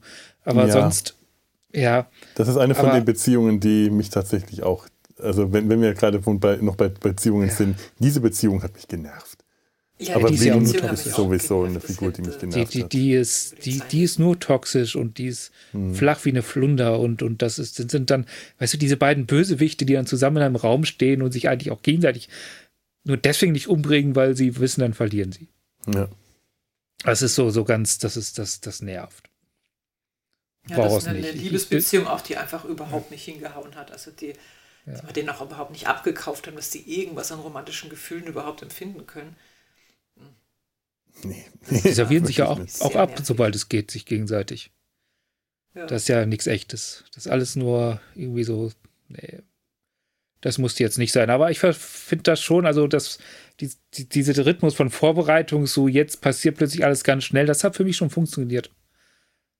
Also, dass, dass dieser Krieg musste ja auch irgendwann zu Ende ja. gehen und dass, dass dann die Koalitionen sich irgendwann so bilden, dass er auch tatsächlich zu Ende geht und, und dass dann plötzlich alles ganz hektisch wird und auch relativ brutal. Das, das, das ist. So ja, läuft es oft einfach. Ja, und unterstützt nochmal ja. dadurch, dass äh, in, in dieser einen letzten Staffel dann plötzlich Esri-Dex statt Jetsia-Dex ist und diese ja. Figur auch nochmal ihre ganz eigene Geschichte in dieser einen Staffel. Das war für mich die Esri-Staffel, weil die plötzlich ja. so stark im, im Fokus stand. Ja. Und ich aber wirklich spannend fand, was sie mit dieser Figur gemacht haben. Wie die sich erstmal in diese Gemeinschaft einfügen muss, wie die von den, von den einen sofort akzeptiert wird, von den anderen erstmal misstrauisch beäugt wird, von Leuten wie Quark äh, erstmal als so, oh ja, zweite Chance, jetzt große neue Gelegenheit, ein, doch noch an eine Dex ranzukommen. Ähm, wie die dann auf ihrem, auf, auf, auf Drill äh, mit ihrer Familie, dann, dann nochmal, dann, dann kommt die auf, dann ist diese tolle Folge, wo sie ihre Familie besucht und merkt, sie kommt aber mit ihrer Familie nicht mehr richtig klar. Sie ist eine vereinigte Drill und äh, hat dann da wiederum ein, aber auch eigentlich eine sehr glaubhafte Familienkiste am Laufen mit ihrer Mutter, mit mhm. ihren Brüdern. Äh, auch das funktioniert ganz toll. Äh, das, weißt das fand ich schade bei Chazir, dass man mhm. ihre Familie nie kennengelernt hat. Das wäre vielleicht auch mal ganz interessant gewesen, das bei Chazir schon zum Thema zu machen. Aber bei nee, hat irgendwie keine richtige Vergangenheit, ne? Mhm. Es ist spannend. Also, also die hat ja keine, die hat irgendwie keine richtige Vergangenheit. Ihre ganze Vergangenheit, die wir kennenlernen, ist, ist, äh, ist sind andere Dexes. Aber ist Dex und nicht Jazia. Mhm. Genau, genau. Jazia hat keine Vergangenheit. Aber das ist ja, ja scheinbar bei halt Vereinigten Thrills so. Die ja. haben, die, die, der, der, der Wirt, der hat keine, äh, der, der ist dann eine eigen, eigene Person, der ver, ver, ver, verliert die Verbindung zu seiner ursprünglichen Familie. Das hat man in dieser Folge auch gemerkt. Ja. Sie kann nicht mehr richtig bei ihrer Familie andocken. Und das wird, Obwohl wird bei es hat so gewirkt, als wäre die Familie schon vorher eher so ein bisschen dysfunktional. gerade dabei auseinanderzutreiben. Ja, ja, also das, das, das war, es ist nicht so, dass wir hier von alles Tutti zu, ähm, nee, ich kann mit euch eigentlich nicht mehr, sondern mehr so, ihr geht mir auf den Sack zu, ihr geht mir jetzt immer noch auf den Sack und ich kann mich endlich lösen. Ja, und sie war ja auch nicht ähm, regulär vereinigt worden, sondern mehr als Unfall. Sie musste ja schnell den Wirt ja. retten und hat ihn dann aufgenommen. Und deswegen konnte sie sich auch nicht so wirklich darauf einstellen und vorbereiten, sich von ihrer Familie zu lösen. Hier, denk mal, Chazir, der hat das jahrelang vorbereitet mhm. und sich damit wahrscheinlich abgefunden und dann wurde das auch nicht mehr thematisiert. Aber bei Esri die wurde da ins kalte Wasser geschmissen. Und dann ja, genau. musste sie sich eben auch nochmal damit befassen. Das fand ich dann schon ganz plausibel eigentlich. Ja, und interessant, dass man auf die Weise halt auch nochmal äh, sowas zu sehen bekommt. Weil wenn du sonst Familienmitglieder zu sehen bekommst, die mal für eine Folge auftauchen und danach nie wieder da sind, äh, ist das immer äh, etwas komisch. Also zum Beispiel die Beziehung zwischen Diana Treu und Laxana Treu. Es macht immer hm. Spaß, wenn Laxana treu auftritt. Großartig. Äh, Rachel Barrett, äh, fantastisch, die Folgen. Ich habe ja. immer einen riesen Spaß daran. Aber ja. diese Mutter-Tochter-Beziehung war immer etwas eigenartig, äh, äh hat besser funktioniert als bei anderen. Für zum Beispiel hm. die, die, die Folge mit Riker und seinem Vater, da, da habe ich, hab ich gar nichts gespürt. Äh, und ich Stimmt, die habe ich auch irgendwie total vergessen und verdrängt. Ja, ja die war, die, war, war auch äh, folgenlos, die Folge. Ich, ich habe auch keine ja. große Erinnerung mehr, außer dass die, glaube ich, irgendwann mal gegeneinander äh, dieses komische Kampfspiel machen und es aber irgendwie nicht, sich nach nichts angefühlt hat. Und so äh, wüsste ich jetzt noch nicht mal mehr, wie viele äh, Familienmitglieder-Auftritte es sonst so gab. Ich glaube, Jordis Mutter... Die Rotschenkos. Die Rotschenkos, ja. Die Rotschenkos, ja. die fand ich gut, ja. Ja, das, das stimmt. auch nochmal den abgekauft, dass die wirklich so, das waren nicht seine leiblichen Eltern, aber die Adoptiveltern und die haben ihn geliebt und so genommen, wie er war.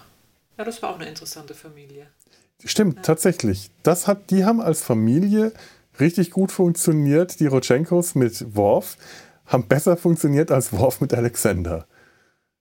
Ja, das stimmt. Du hast den Rutschenkos ja, abgekauft, dass das ihr Sohn ist, dass das äh, ihr Sohn ist, um den sie sich Jahr, jahrelang gekümmert haben. Und ich fand das immer total schade, dass die später einfach verschwunden sind. Dass die bei Deep Space Nine und so nie wieder richtig Thema waren, dass äh, mm.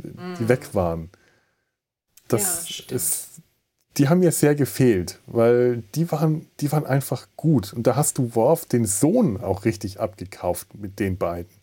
Mhm. Dagegen Picard und seine Familie, Picard und sein Bruder, seine Schwägerin, sein Neffe, es, es hat nicht in dieser Folge, wo man auch die Rutschenko sieht, das hat nicht funktioniert. Das war eine ganz ja. komische Beziehung zwischen den beiden. Ja, vor allem Picard kam ja gerade so ein bisschen frisch traumatisiert vom mhm. Borgurlaub zurück.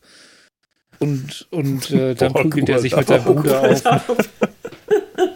Er halt auf, auf dem Wein äh, gut rum, weil er muss ja Erholungsurlaub machen. Statt, was eigentlich viel angesagter gewesen wäre, wahrscheinlich als in eine psychiatrisch betreute Reha zu gehen. Ja, absolut. Er hätte in Therapie gemusst. Ja. Ja, stimmt.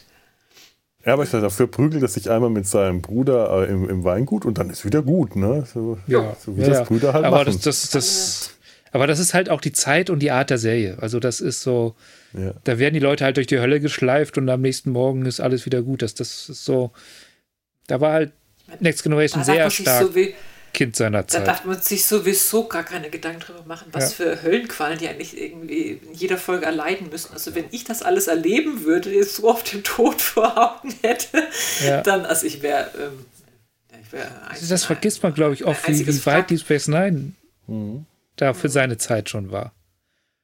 Ja, also stimmt. Also das, bei Deep Space Nine hast du dann wirklich auch mal die Leute richtig leiden sehen. Auch zum Beispiel hier mit, genau. mit O'Brien, der dann 20 Jahre da ähm, in diesem virtuellen Gefängnis war.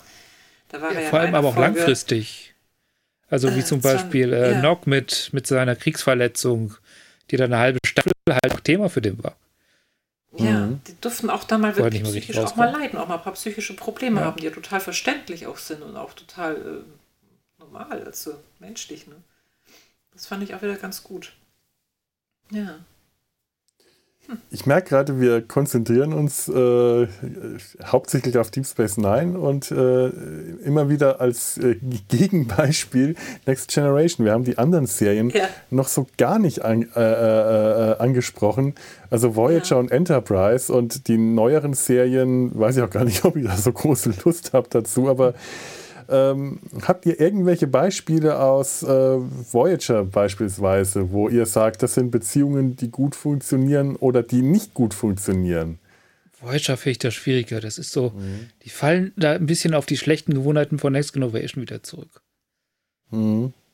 Ja, obwohl, die waren schon ein bisschen familiärer wieder zusammen, weil sie einfach ja, diese zwei aber ich fand's auch wieder, die zusammengekommen sind genau. und die genau. sind halt wirklich aneinander ge gebunden gewesen. Da konnte man nicht einfach das Schiff verlassen, sondern man musste mit denen zusammenbleiben.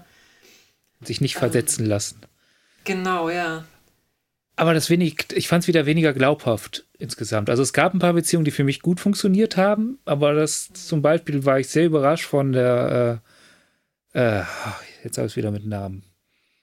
Der rotzige Junge, der sonst sein Leben in einem Weinlokal verbracht hätte. Tom Paris. Paris. Tom Paris. Ja. So, sie, so sieht das aus, wenn man im 24. Jahrhundert abstürzt. Man verbringt sein Leben Poolbillardspiel in einem Weinlokal.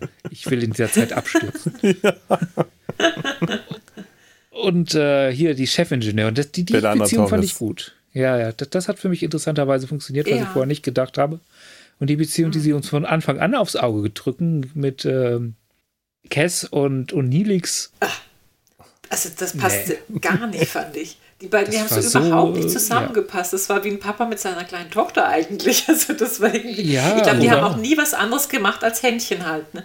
Also ich kann ja, mir gar nicht vorstellen. Ich glaube, die haben sich auch nie geküsst oder. Wie zwei Kinder, die, was anderes äh, gemacht. Die, das, das ist die, wir sind jetzt verheiratet.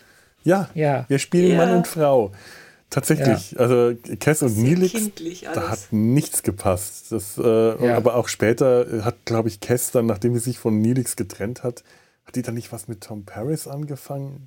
Ging auch nicht. Ja, das schwebt das immer so ein bisschen so als Eifersuchtelei in der Gegend rum. Ja. ja, ja. Da war eine Chemie zwischen den beiden. Das hatte, das hatte man auch mehr den beiden abgekauft als Kess und, und Nilix. Aber das, das hat ja auch nicht wirklich richtig funktioniert. Ja. Aber tatsächlich äh, Belana Torres und Tom Paris, äh, äh, obwohl das beides so Charaktere waren, die ich erstmal äh, nicht interessant fand und auch nicht mochte und äh, an die ich mich auch sehr gewöhnen musste, obwohl ich es immer noch die eine Serie ist, mit, mit der, der ich echt am wenigsten von den alten Serien äh, richtig parat habe, weil ich immer noch große Teile davon einfach noch nicht gesehen habe. Aber diese Beziehung hat komischerweise, diese Ehe zwischen den beiden, die hat funktioniert, auch mit allen Problemen, mhm. die die haben, mit allen Ehepro Beziehungsproblemen und äh, aber auch den, den guten wie den schlechten Zeiten. Die zwei haben sich tatsächlich ergänzt. Auf ihre ja, Weise. Die passten auch so von ihrem Charakter her gut zusammen, beide recht temperamentvoll. Ja. Und äh, das passte einfach gut, ja. Ja, ich glaube, die hatten auch einfach diese, diese Situation, dass die, dass die so, so diese Art von Kindheit haben, die man einfach ganz vielen Leuten ständig erklären muss, weil sie die nicht erlebt haben. Dich aber nicht gegenseitig erklären mussten. Also ja. die haben so ihr Leben lang gekämpft gegen, gegen die Schatten ihrer Eltern und dann findet man sich mhm. und versteht sich da halt gegenseitig, ohne dass man das hier irgendwie näher bringen muss. Sondern man ja, weiß einfach, was mit dem anderen los ist. Ja. Genau. Das war eben glaub, mal das, nicht das diese, macht auch viel aus. Ja, also mal eben keine ja. Gegensätze wie in vielen anderen Beziehungen, sondern die haben wirklich einfach mal auch vieles gemeinsam gehabt. Das ja. passte einfach gut. Ja.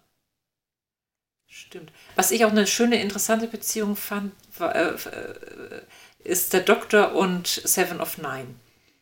Mhm. Obwohl die ja wirklich, die hatten ja keine Beziehung miteinander, aber es war ja immer so ein bisschen Gefühle zwischen, also vor allem vom Doktor her, der ja sowieso witzigerweise ja was ist der echt, was ist der nicht echt. Also man nimmt ihn ja wirklich als echte Person wahr und der auch echte Gefühle hat, obwohl er ein Hologramm ist.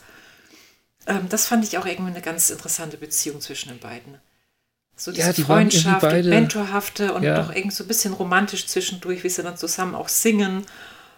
Also das fand ich irgendwie sehr nett. ich glaube, die haben auch so einfach so ein bisschen zusammen gelernt. Die waren ja beide so ähnlich. Äh sind ja gerade erst so frisch in diese Gesellschaft reingeboren, in der sie da jetzt leben ja. müssten. Und es ist ein ähnliches Problem wie bei, bei Belana und, und Tom, dass, dass die halt sich auch einfach nicht erklären mussten, dass das jetzt einfach alles für die schwierig ist und neu ist, was für andere selbstverständlich ist, sondern ja, genau. dass man sich da mehr gegenseitig helfen konnte und, und einfach ein Verständnis hatte, was andere nicht haben.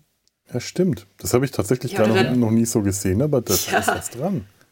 Ja, auch der Doktor, der versucht, ähm, der, der Doktor, der als Hologramm versucht, einer Borg-Frau ähm, äh, das Menschliche beizubringen und wie man sich irgendwie unser Menschen verhält. Das fand ich irgendwie so liebreizend, weil er selber ja kein Mensch ist und im Grunde genommen da auch wenig Ahnung von hatte.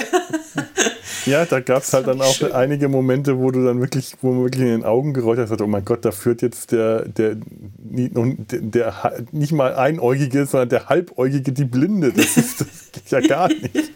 Wenn der Doktor ja. sich selber eine Familie auf dem Holodeck erschaffen will, denkst du, meine Güte, und der gibt ihr später Beziehungsratschläge. Vorschläge. Das ist ja furchtbar. Ja. Aber vielleicht gerade deswegen, weil sie beide das halt ja. auf einer Ebene noch lernen müssten, die die andere vielleicht auch gar nicht erklären können, weil es so absolut selbstverständlich für die ist. Ja, tatsächlich funktioniert ja. das gerade dadurch, weil die eigentlich scheitern müssen, weil das Scheitern bei denen vorprogrammiert ist, weil die beide das nicht mhm. können das ist, äh, das bringt mich jetzt gerade äh, nochmal zu The, The Orville zurück, äh, weil, weil äh, in der Folge mit Data, als er sich verliebt, holt er sich dann Ratschläge bei äh, Geinen und äh, und, und bei wirklich dem, dem halben Schiff bis zu Picard, der äh, ihm sagt, ja, ich habe schon gehört, Sie wollen wissen, äh, äh von mir hören, wie Frauen funktionieren.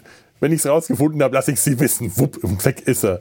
Und alle geben ihm irgendwelche tollen Ratschläge von klugen Ratschlägen aller Geinen, von Ratschlägen von Jordi. Frag jemanden, der das besser weiß als ich, von Ratschlägen aller Worf und alles so Sachen.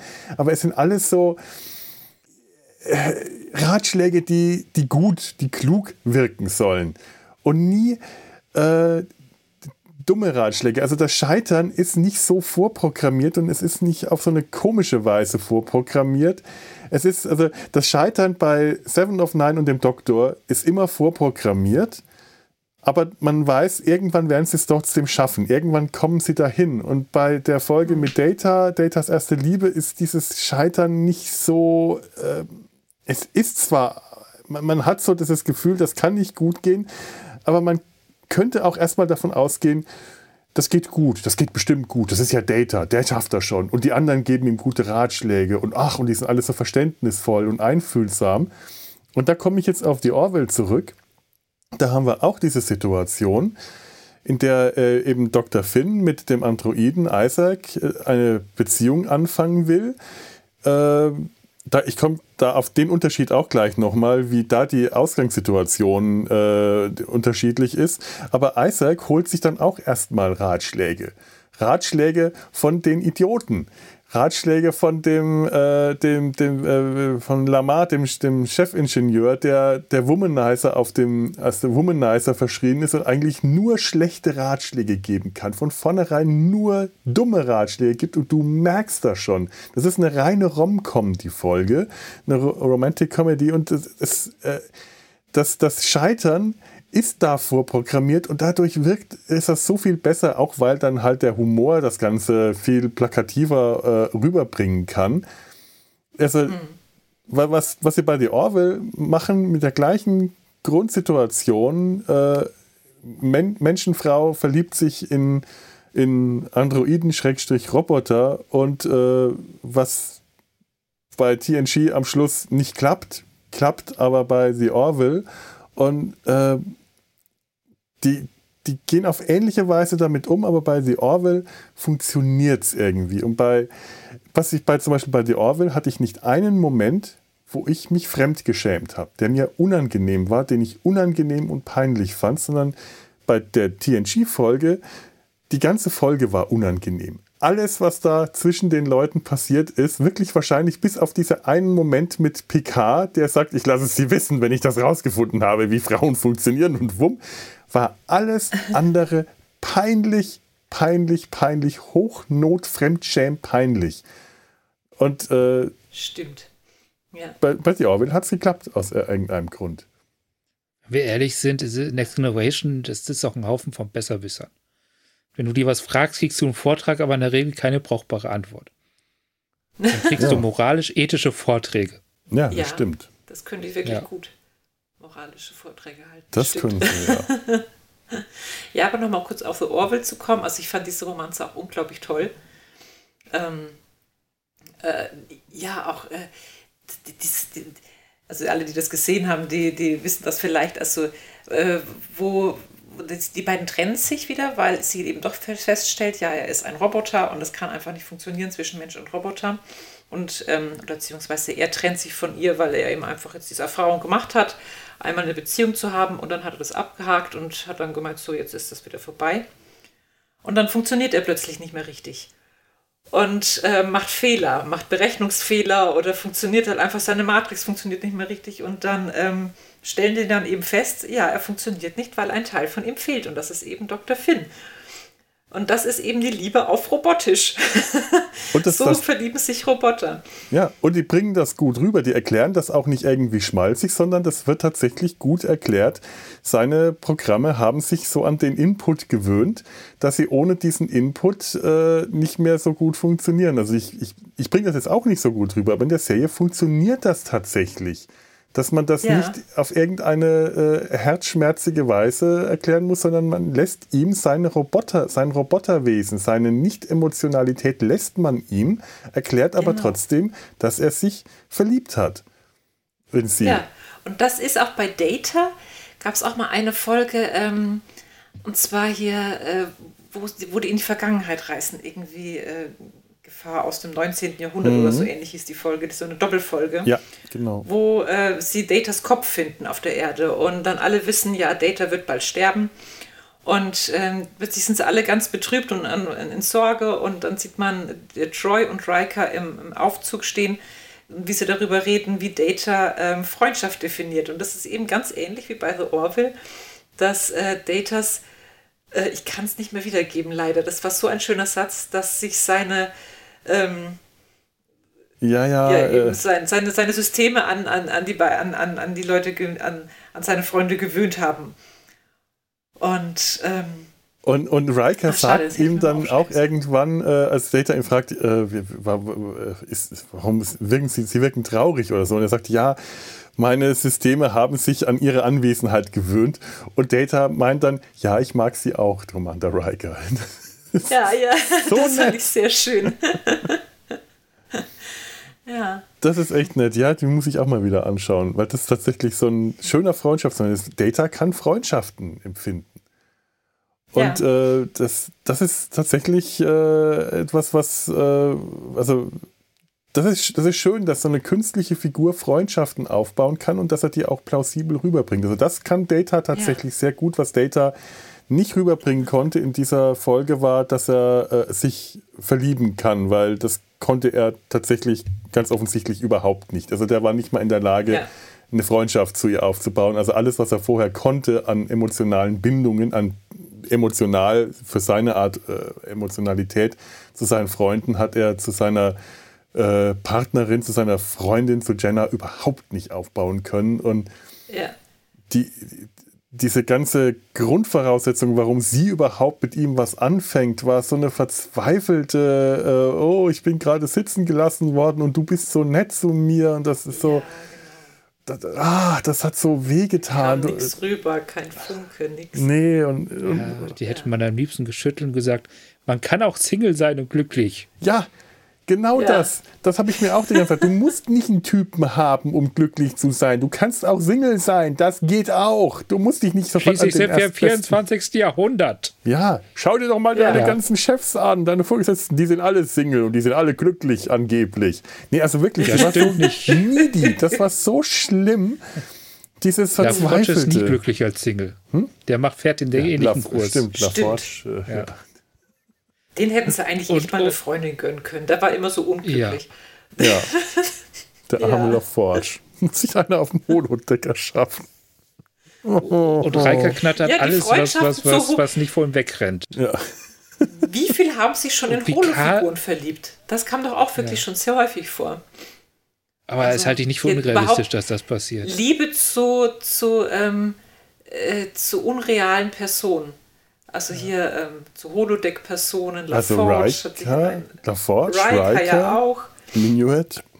In Minuet, ähm, äh, ähm, ähm, Voyager wieder, ähm, ähm, Captain Chainway äh, mit der, äh, der, der, ja. der Irland-Folge auf dem Holodeck, die ich immer noch nicht gesehen habe, von der mir aber neulich, die ich nicht sehen wollte, weil ich dachte, die ist bestimmt super peinlich. Aber Tanja nee, hat neulich gemeint, die wäre ziemlich gut die äh, ja. äh, Fairhaven heißt die. die. Eine, ja, genau, die hat eine richtige Beziehung zu dem gehabt. Und das hat mir auch abgekauft. Passte irgendwie auch gut. Aber war eben auch wieder nicht real. Ja. Das war gerade ganz dringend auf Toilette. Ja, mach ja, das mal. Ich, ich auch. Ich auch. Dann machen wir mal eine kurze Pause. Ja, das machen wir jetzt. Dann habe ich ja hier einen kollektiven Trend ausgelöst. Das ist wohl wahr. Okay.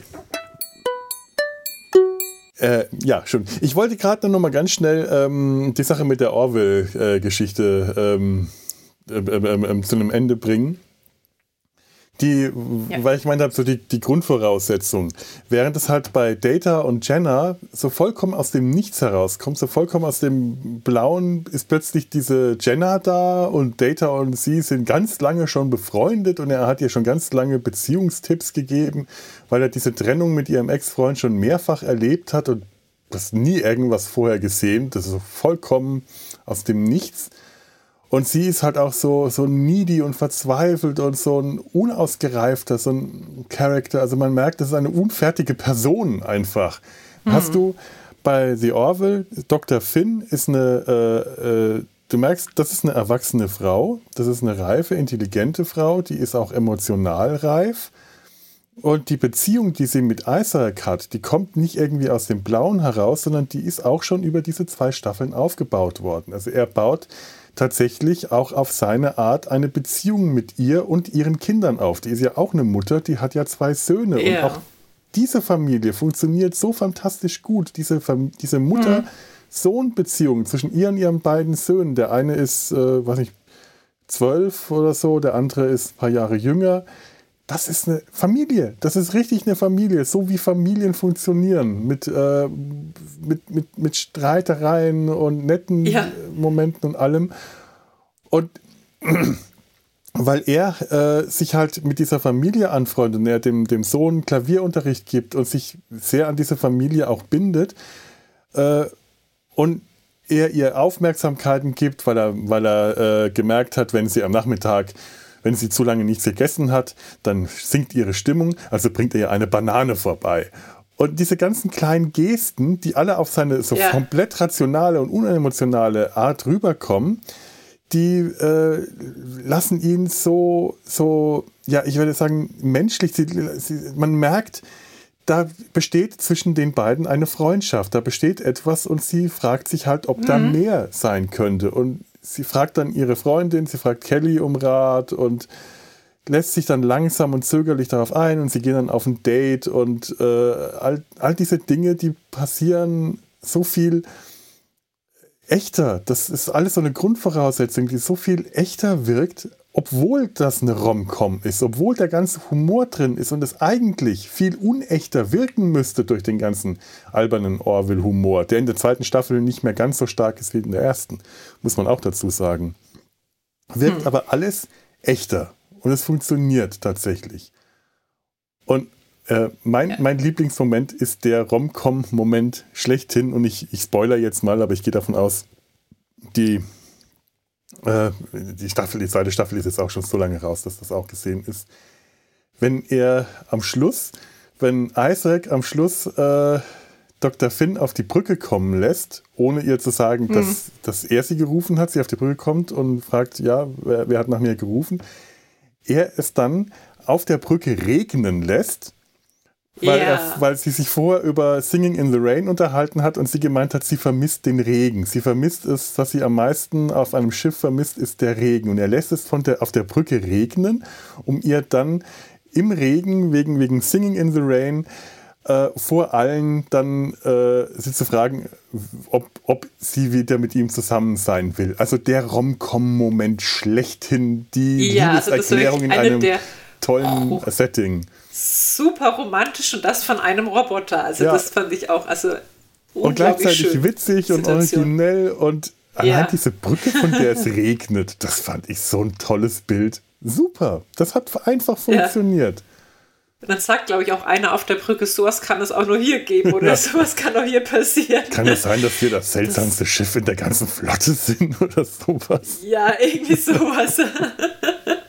Also echt äh, wirklich, da, da hat äh, The Orwell für mich ganz groß gepunktet, was, was das angeht. Äh, man, sie hat ja den Ruf, einfach so ein ähm, Abklatsch von Next Generation zu sein und äh, wahrscheinlich auch ein bisschen zu Recht. Letzten Endes war es ja wohl auch so geplant, äh, einfach nochmal dieses Feeling wiederherzustellen und das mehr oder weniger zu kopieren. Aber da ist die Serie echt äh, ein ganzes Stück, äh, naja, gut, der älteren, der, der 30 Jahre, der 20 Jahre, 30 Jahre jüngeren, älteren Serie voraus, ist natürlich auch unfair. Aber da, äh, das ist für mich einer der ganz tollen äh, Beziehungsmomente. Ähm, hm die ich jetzt einfach gerade mal so als Vergleich herziehen will, weil ich den, den ich weiß, man soll solche Serien, wenn man, wenn man sagt, ah, ich vergleiche das mit Next Gender mit Star Trek, das ist immer ein bisschen unfair, aber in dem Fall The Orwell mit Star Trek zu vergleichen, ist jetzt nicht so unfair, weil äh, die Serie das ja auch will. Die Serie will ja Eben, Star die Trek vergleicht sich da selber ganz stark Eben. damit. Also dann müssen, muss man auch damit leben, dass, dass man das als Fan dann auch tut. Ja. Ja. Gut, dann sind wir ja, jetzt aber. aber ist, hm? Ja? Ja. Ja, aber ich meine, ähm, genau, weil du gemeint hast, die haben es heute ein bisschen leichter. Ja, heute ist natürlich alles sehr viel toleranter. Also man geht ja sehr viel offener mit, mit, ähm, äh, mit, mit Thema Beziehung heute um in, in, in, Medien, als man das in den 90er Jahren gemacht mhm. hat oder eben in den 60er Jahren bei TOS.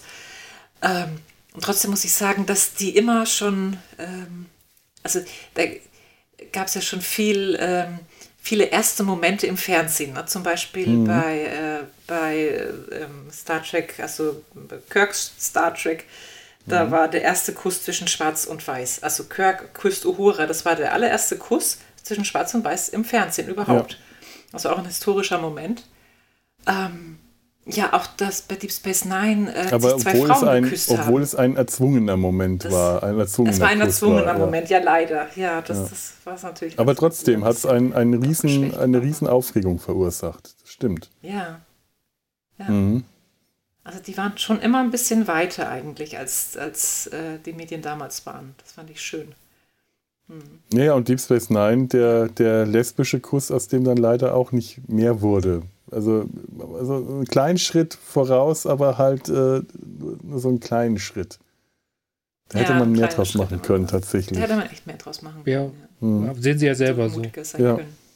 Also die, die mhm. war, das, das hat er ja auch gesagt, dass sie eigentlich wesentlich mehr hätten machen können, rückblickend. Mhm. gewollt hätten, also aus mhm. heutiger Sicht. Der, äh, wie ist er? Ähm, ja, ja, der Macher. Der, der hätte ruhig ein bisschen, der hätte ruhig eine Weile da bleiben können, weil es gab ja vieles so ähm, neben, neben Beziehungen, gerade bei Deep Space Nine, so wie, wie ähm, Kira hatte ja viele Beziehungen hier zu hm. ähm, ähm, Bedik Barail und hm. hier zu, zu dem Premierminister und ähm, die sind dann mal gekommen und auch mal wieder gegangen. Das, das hätten sie eigentlich mit der Person auch machen können. Hier, wie das ist allerdings wahr. hieß die, ja, die Freundin von Dex. Hm. Tja, schade, ne?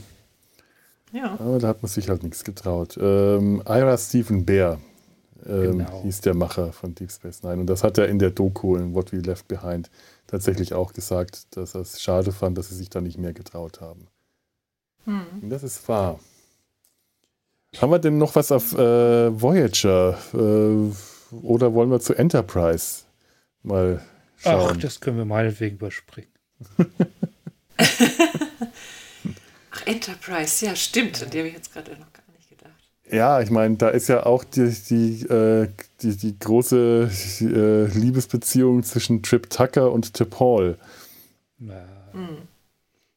Die, ja, also ich finde, sie funktioniert besser als so manches andere. Äh, das, also, hat auch so ihre Momente, wo man auch diese äh, Beziehung zwischen einem äh, emotional, äh, emotionalen Menschen und einem äh, ja angeblich, angeblich emotionslosen, einer angeblich emotionslosen Vulkanierin, was ja auch, wie wir wissen, bei den Vulkaniern ja auch nicht stimmt, äh, oft sehr gut funktioniert, äh, gerade was die Reibungen miteinander angeht, aber auch was so die Anziehungs Anziehung der beiden zueinander angeht.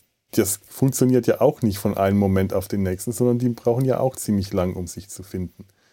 Wird aber manchmal halt auch, ist aber manchmal auch ein bisschen sehr peinlich dargestellt worden, wenn äh, man, man Tipols nackten Hintern sieht, damit. Die Serie hat schon sehr hardcore auf Sexhelds ja. äh, gesetzt. So. Hm. Vor allem auch diese, diese Eincreme-Szenen, die sie da immer gemacht haben. Schön. Die, das, das kommt ja, immer wieder. Halt, ja. Ja, die waren schon sehr grenzwertig. Stimmt. Ja, das war das Maximum, was man zeigen kann, damit man noch eine Nachmittagsserie bleibt. Ja, man hat auch den nackten Hintern nur angedeutet gesehen, aber er war ja. im Bild. Die Ritz, die, die Klempner Ritze war zu sehen. Auch, äh, also mich hat das damals gefreut, als ich das gesehen habe. Das ist ja nun auch schon, da, da war ich, da, da, ich, da war ich, äh, das war schon hier in Köln 2000, Anfang der 2000er, habe ich mich sehr drüber gefreut. Aber heute denke ich mir auch, ja, muss das sein? Brauche ich das? Ich finde es tatsächlich, tatsächlich, also schmerzhaft fast. Hm. Das ist schon sehr, äh, wie soll ich sagen, in die Fresse und sehr plump und hart und, und ja. Ja, am Anfang haben sie ja auch noch versucht, äh, T'Pol mit äh, Captain Archer zu paaren irgendwie. Da waren ja auch so ein paar Momente, die auch tatsächlich peinlich waren, wenn er ihr wenn sie irgendwie gefesselt sind oder aufeinander liegen und er ihr irgendwie versehentlich auf die Brust krapscht und du denkst dir, oh nee, mach das bitte äh, nicht. Tatsächlich hat das, glaube ich, für mich auch dazu geführt, dadurch, dass das so, so hardcore sexualisiert wurde, also so, so, so unangenehm, weißt du, sexualisiert. Hm. Dass ich das gar nicht so richtig mehr die Beziehung dahinter sehen konnte, sondern mich einfach nur damit beschäftigt war, mich über diese Szenen zu ärgern und den Rest hm. gar nicht mehr so wahrnehmen konnte. Hm. Das hat ja. so das ein bisschen überlagert für mich, so diese, diese Beziehungskiste zwischen De Paul und. und äh ja, kann ich verstehen, war bei mir aber tatsächlich ja. nicht so. Also ich habe das nicht als so unangenehm äh, wahrgenommen. Das äh, hm. war halt so ein. ein das spielte ja auch. Mhm. Ja, und das spielt ja auch in einer anderen Zeit. Also das haben sie vielleicht damit auch noch mal ein bisschen deutlicher machen wollen. Ähm, die Zeit zu, ähm, zu The Next, äh, von The Next Generation, Deep Space Nine, das war ja eine Zeit, wo die alles sehr gesittet irgendwie waren, so die Gesellschaft. Also da, das war ja schon fast Spießertum. Ähm, mhm. Da wurde klassische Musik gehört, da wurde nicht irgendwie mal irgendwie Rock gehört oder sowas. Ja, vor allem. da gab es keine Rocker. Ähm, ich ich finde, das ist, Rock ist ja da schon so alt, das ist ja auch Oder klassische Jazz, Jazz Musik haben sie auch geholt. Ja, eben. Ja. Werbejingles. Selbst Werbejingles hätten zu der Zeit schon quasi zur Hochkultur aufsteigen. Ich habe neulich eine ganz alte Doctor Who-Folge gesehen, also aus ja. den äh, 60er, noch schwarz-weiß, wo sich der Doktor mit seinen Companions auf irgendeinem Zeitprojektor-Fernsehgerät äh, baut und sagt so, ihr könnt euch jetzt jede Zeit äh, anschauen, die ihr wollt. Und äh, die eine von seinen Companions, die dann, äh, also die, die seine Enkelin ersetzt hat. Also am Anfang ist der Doktor ja ein alter Mann, der mit seiner Enkelin Susan und deren beiden Lehrern unterwegs ist. Und Susan verlässt ihn irgendwann, weil die sich dann von wegen äh, glaubhafte Beziehungen aus dem Nichts an irgendeinen Widerstandskämpfer auf der Erde, auf dem von Daleks ehemals besetzten Erde in der Zukunft verliebt und dann bei dem bleibt. Und naja, egal. Und in der nächsten Folge äh, sammeln sie dann eine junge Frau auf, die die Enkelin ersetzt, die aber irgendwie auch aus dem so und so viel und 20. Jahrhundert kommt, also auch aus der Zukunft von uns aus gesehen. Und die möchte den ersten Fernsehauftritt der Beatles sehen. Der zu der Zeit aber äh, gerade, äh, also, äh, äh, weil das, das, das hat halt zu der Zeit gespielt, als die Beatles tatsächlich gerade ihren ersten Auftritt hatten. Und die beiden Lehrer gehen ab, hey, die Beatles, yay, Rock'n'Roll und so. Und äh, der Doktor brummelt, was ist das denn für ein Lärm? Und die junge Frau aus der Zukunft meint, ah, ich mochte die Beatles schon immer ich, äh, aber ich wusste gar nicht, dass die klassische Musik gespielt haben. Also die kannte die von irgendwelchen Ausstellungen, aber die kannte die Musik nicht und hat dann gemeint, ja, aber schön, ich mag auch gerne klassische Musik. Ich denke mir, ja, aus dem rückblickend sind auch die Beatles klassische Musik, rückblickend ist auch die, sind auch die Charts von heute klassische Musik irgendwann mal. Ja, natürlich. ja. ja. Wo sind wir jetzt da hingekommen? Das habe ich jetzt vergessen. Irgendwo sind wir abgebogen. Über äh, das hier ähm, Enterprise. Die, die, die, gesittete Gesellschaft, ja, oder die etwas weniger dass die nicht so gesittet waren ja. wie die anderen, ja. ja. ja. Ja, und sonst gibt es da ja eigentlich, ähm, es gibt halt Freundschaften auf, bei Enterprise, auch ähm, Archer Tucker und äh, Archer Tipol, aber das war es dann auch schon wieder. Archer und Tipol als ja. Freundschaft funktioniert, finde ich ganz gut. Aber es ist tatsächlich, ähm, gibt die Serie nicht viel her, was das angeht, das Thema, finde ich. Ja, die war ja auch leider nicht sehr lang, die Serie. Ja, Hier, ähm, äh, Tucker und wie hieß der Sicherheitschef nochmal? Ach ja, ähm, ich vergesse Malcolm. Malcolm, ja. Malcolm, ja, die haben ja dann auch eine, eine recht gute Freundschaft dann entwickelt. Das stimmt, ja. Das fand ich ganz interessant, weil Malcolm ja wirklich so einer war, der eigentlich sich so mit niemandem anfreunden wollte erst. Der war ja so, so ganz knochentrocken. So und so knochentrocken mit Steif im, äh, äh, äh, Steif im Arsch, wollte ich sagen. Äh, Stock im Arsch, ja. So ein ganz steifer Typ. Und der, ähm, äh, ja, und dann waren sie eben auf diesem einen Shuttle. Da gab es ja die eine Folge, wo die dann irgendwo gestrandet sind in ihrem Shuttle und ähm, Energie ist ausgefallen und dachten, die beiden werden sterben und dann geben sie sich die Kante und betrinken sich dann irgendwie mit irgendeiner Flasche, die dann noch irgendwo rumlag. Und ja, freunden sich dann an, streiten sich, rangeln, glaube ich, sogar miteinander und ähm, ja, freunden sich dann aber irgendwo dann doch irgendwie im Laufe dieses Tages an. Mhm. Und danach haben die irgendwie eine ganz gute Freundschaft gehabt. Das hat man immer mal wieder gezeigt in irgendwelchen Folgen, dass die dann zusammen irgendwie was erlebt ja, haben. Ja, stimmt. Malcolm oder? hat immer wieder mal Szenen bekommen. Das, das war so einer von den Nebencharakteren, der äh, immer wieder mal so seine Momente hatte. Und der war dann immer ziemlich gut. Und tatsächlich diese Freundschaftsmomente zwischen ihm und äh, Trip Tucker, die haben gut funktioniert. Das stimmt. Hm. Ja. Jetzt überlege ich gerade noch, ob wir zu den neuen Serien irgendwas sagen können, aber irgendwie. Hm. Ah, da kenne ich mich Also ich so bin gerade tatsächlich, ehrlich gesagt, auch an dem Punkt, wo ich einfach gerade ausgeredet bin. ja, ich glaube ich auch. Also, ich, ich wüsste jetzt, ich, ich könnte jetzt höchstens noch so als äh, äh, gerade noch kurz in den Raum werfen, was, was Ehepaare angeht. Das, äh, das schwule Ehepaar aus Discovery, äh, Dr. Äh, Dings und Ingenieur Bums, ich habe den Namen jetzt überhaupt nicht parat. Dings und Bums. ich mein, ah, peinlich. Nee, ich. ich äh, ähm, also, was ich nicht. noch. Ja, also was, was ich irgendwie, das, das wollte ich ihm auch noch sagen, hier zu dem. Ähm, neuen Star Trek-Film als zu der alte neue, also mhm. hier mit Captain Kirk, Spock, ja, die Neuverfilmung ja. mit den neuen Schauspielern, ähm, die ich ja ganz toll finde, aber das ist ja wieder ein Thema für sich. Ähm, die Beziehung mit Spock und Uhura, Uhura, ach ja, richtig. Die fand ich irgendwie, die hat mich irgendwie gestört, weiß ich nicht. Das passte irgendwie nicht so wirklich. War also, äh, als das angefangen hat, fand ich die okay. Nur was sie ja. dann daraus gemacht haben, später diese komischen Beziehungsstreitereien, das, das ging so. Ja. Ach nee, das, das passte weder zu dem Charakter Uhura, die ja eigentlich in der Originalserie ja so eine Lady war. Die war mhm. sinnlich und die war ruhig und die hat immer so eine unglaubliche Ruhe ausgestrahlt und, und, und, und die hatte so was Stevenhaftes und, und da war die halt Jeder sehr, sehr zickig.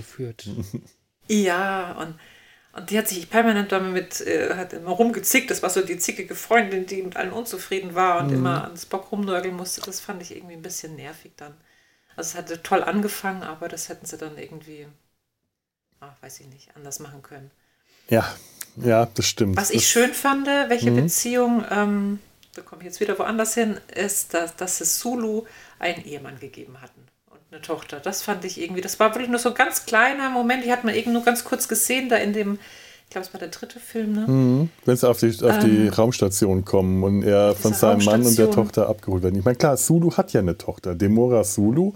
Die kennen ja. wir schon aus äh, Generations, aus dem ersten TNG-Kinofilm.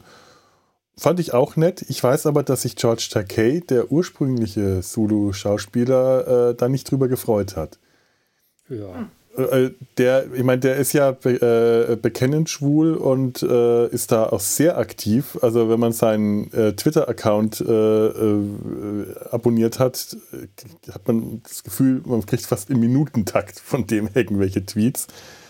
Und der fand das tatsächlich nicht gut, weil er selber Zulu nie als schwul angelegt hat und irgendwie das scheint ihm nicht so gefallen zu haben dass man jetzt ihm zuliebe Zulu schwul gemacht hat. Also. Ja, das, das Motiv ist ein bisschen, tatsächlich ein bisschen albern, aber kann man. Also die Sache ist, ist bei, bei den Filmserien funktioniert ja alles, man kann quasi alles anders machen, weil es diesen Dimensionssplit in der Vergangenheit gab und diese Charaktere auch vollkommen ja. andere Entwicklungen hinter sich mhm. haben. Aber ja, also was ich ganz nett fand, war, wie, wie sie es gemacht haben. Mhm. Also sie haben es dies, dies, dies nebenbei, dieses Normalisierende. Genau. Ne? Dieses, äh, uh, guck mal, ein schwules Pärchen, sondern mehr so ein ja, schwules Pärchen. Ja. Ist, ist, ja, war eben ganz normal. So halt. Das war, das ja, hat genau. auch der Rolle, ähm, ja. das, das, hat auch nichts an der Rolle verändert. Das Zulu war trotzdem genau. Zulu und ähm, dann hat man jetzt auch nicht irgendwie in ein anderes Bild reingedrückt, sondern der war. Ne, das, es, es war nicht im Your halt Face. von seinem Mann und seiner Tochter abgeholt. Ja. Ja. Und wenn man unbedingt, mhm. äh, unbedingt wollte, konnte man das noch dahin deuten, dass er von seinem Bruder und seiner Nichte abgeholt wurde. Das habe ich nämlich damals dann auch ganz häufig. Es muss ja nicht der Mann und die Tochter sein. Es kann ja der Bruder und die Nichte sein. Es kann ja der Onkel Zulu sein. Wenn die Leute das sehen wollten, konnten sie auch das sehen, weil es eben nicht mit dem Holzhammer präsentiert war. Also hat einem sogar diese Interpretationsmöglichkeit gegeben, obwohl äh, dann doch die erste vorzuwagt, was irgendwie doch ein bisschen ehrlicher ist. Hat ihn einfach irgendwie noch sympathischer gemacht, fand ich. Das hat ja, es hat ihm einfach eine, noch eine, eine Facette mehr gegeben, die das Ganze. Ja. Es, hat, es hat gepasst irgendwie. Es hat gepasst. Ja. Ja, ja ähm, Dr. Calver und äh, Stamets, jetzt habe ich die Namen wieder ohne zu googeln. Ich musste nicht nachschauen. Ich habe das wirklich nur. Ja, das ist das äh, schwule Ehepaar aus Discovery. So, ja. Und, äh, ich habe die, Folge, die Serie nicht so ganz verfolgt. Ja, äh, ich, ich, ich versuche sie immer aus meinem Gedächtnis zu streichen, denn ich befolge ja den, gerne den Befehl von Captain Pike, wir reden nicht über die Discovery. Aber äh, dann ist man immer doch Befehlsverweigerer und dann reden wir doch drüber. Das, das geht eigentlich gar nicht. nee, aber äh, die haben in ihren besseren Momenten, haben die auch einfach tatsächlich eine äh, äh sehr schöne äh, Beziehung dargestellt. Einfach ein, ein, Ehepaar, klassischer Moment, die beiden beim Zähneputzen. Äh, ist ziemlich am Anfang, wo man dann zum ersten Mal merkt, ach, die beiden sind zusammen, wo man sie nicht irgendwie in einer großen romantischen äh, Szene sieht, sondern die beiden abends vorm Spiegel im Badezimmer beim Zähneputzen und man zeigt, okay, ja, das, das, das, machen Paare. Das, das ist wirklich schön gemacht, ja. vor allem Vorher lässt man sie ein bisschen kabbeln und man hat so das Gefühl, die mögen sich eigentlich gar nicht. Also mhm. es wirkt wirklich wie so, ne? Und dann stehen sie da und putzen Zähne und es wird auch gar nicht richtig formuliert, sondern man weiß es ab dem Moment einfach. Eben, ja. Ja, und das, das fand ich sehr mhm. schön gemacht. Und außerdem war das eine Doppelpremiere. Es war nicht nur das erste schwule Hauptcast-Paar, was auch noch zusammen ist, sondern es war die erste Szene-Putzszene in Snart. Stimmt. Von der ich bewusst weiß. Das stimmt, das ist allerdings wahr. Stimmt. Ja. Wow, äh, wir, wir haben was an Discovery gefunden, was gut ist. Es ist auch, auch eine Premiere. Zumindest fühlt sich gerade bei ah, mir ja. persönlich so an, auch wenn es nicht stimmt. Wir haben bestimmt schon mal. Ja, ich möchte Discovery ja nicht so ganz konsequent verdammen wie du. Nein, nein, ich habe auch schon mal gute aber, Sachen aber, über Discovery gesagt ja. und mir fallen die bestimmt irgendwann auch mal wieder ein, wenn ich lang genug drüber nachdenke. Aber es ist auch, ich. Äh, die Serie macht es mir auch nicht unbedingt immer leicht. Nee, tut es nicht. Und äh, ich glaube. Aber sie hat ihre Momente. Ja, sie hat ihre Momente. Ich glaube, damit lassen wir da jetzt auch Discovery ja. weg, weil der, der Rest der Mannschaft, ich, ich habe da jetzt keine Lust, da jetzt die Ja, ich sehe mich gerade auch einfach, ja. einfach so von, von meinem von meinen Fähigkeiten, was ich jetzt noch machen kann und ja. denken kann und reden kann, nicht in der Lage, das, nee. das wird jetzt abfertigen. Und das, das äh, dann auch Picard, äh, wir, wir nennen jetzt einfach nur, dass es diese Serie noch gibt und damit keine Lust Genau. Das, das war's. Und auch da gibt es Beziehungen. auch da, auch ja. da gibt es Beziehungen, okay, Freundschaften. Die intensivste ist wahrscheinlich die von Picard mit sich selbst. jo. Schön, dass er sich hat. ja. oh Gott, ja. Ja, ja. Äh, also das ist ja die Serie, bei der ich nicht, äh, ich nicht ganz so negativ dastehe, die mich immer wieder mal noch abgeholt hat, weil ich die Schauspieler generell alle ein bisschen besser fand. Ja, das geht es mir genau umgekehrt. Also ich genau, glaube, PK geht es mir, glaube ich, fast so wie dir mit Discovery in den schlechtesten Momenten. Genau. Obwohl ich sie gerade noch mal schaue und so ein bisschen milder bin, aber echt? ich merke, wir werden keine Freunde wieso, mehr. Wieso tust du dir das an? so was macht man nicht. Äh, äh, das ist Komplettierungssucht. Ah, also okay. Also PK habe ich mir tatsächlich auch alles angeguckt, von vorne bis zum Anfang, äh, vom Anfang bis zum Ende, aber ähm, auch wirklich nur wegen Picard, ne? also wirklich wegen dieser Rolle und vielleicht noch wegen Seven of Nine. Also die, die Rollen, die Darsteller waren alle toll, super Schauspieler, mhm. aber mehr braucht man eigentlich gar nicht mehr zuzusagen. Es war einfach. Was ich ja. glaube ich jetzt noch stundenlang machen könnte, aber es leider nicht kann, deswegen wäre das vielleicht eine eigene Folge noch. An dieser reinquetsch, Tatsachen einfach schaffen, die Beziehungen bei äh, Lower Decks. Lower Decks, ich wollte nämlich gerade sagen, das ja. ist die eine Serie, die wir jetzt noch äh, total vergessen haben. Da gibt es wirklich viele Beziehungen. Ja das wäre eigentlich mal, Lower Decks wäre da, äh, also, da können wir jetzt noch mal eine Stunde dranhängen, wenn wir über äh, genau. die Beziehungen von Lower Decks miteinander reden, weil da ist viel. Da gibt es wirklich viel Mutter-Tochter-Beziehungen, Freundschaften, äh, auch äh, verpatzte Romanzen und alles. Also da bietet die Serie wirklich enorm viel Futter und das kriegen wir jetzt heute nicht mehr hin. Nee. Äh, das das kriege ich gerade nicht. Ich muss die Serie unbedingt Reihe. wirklich gucken. Ja, mach das. Also, Lohnt sich wirklich. Ja, ja.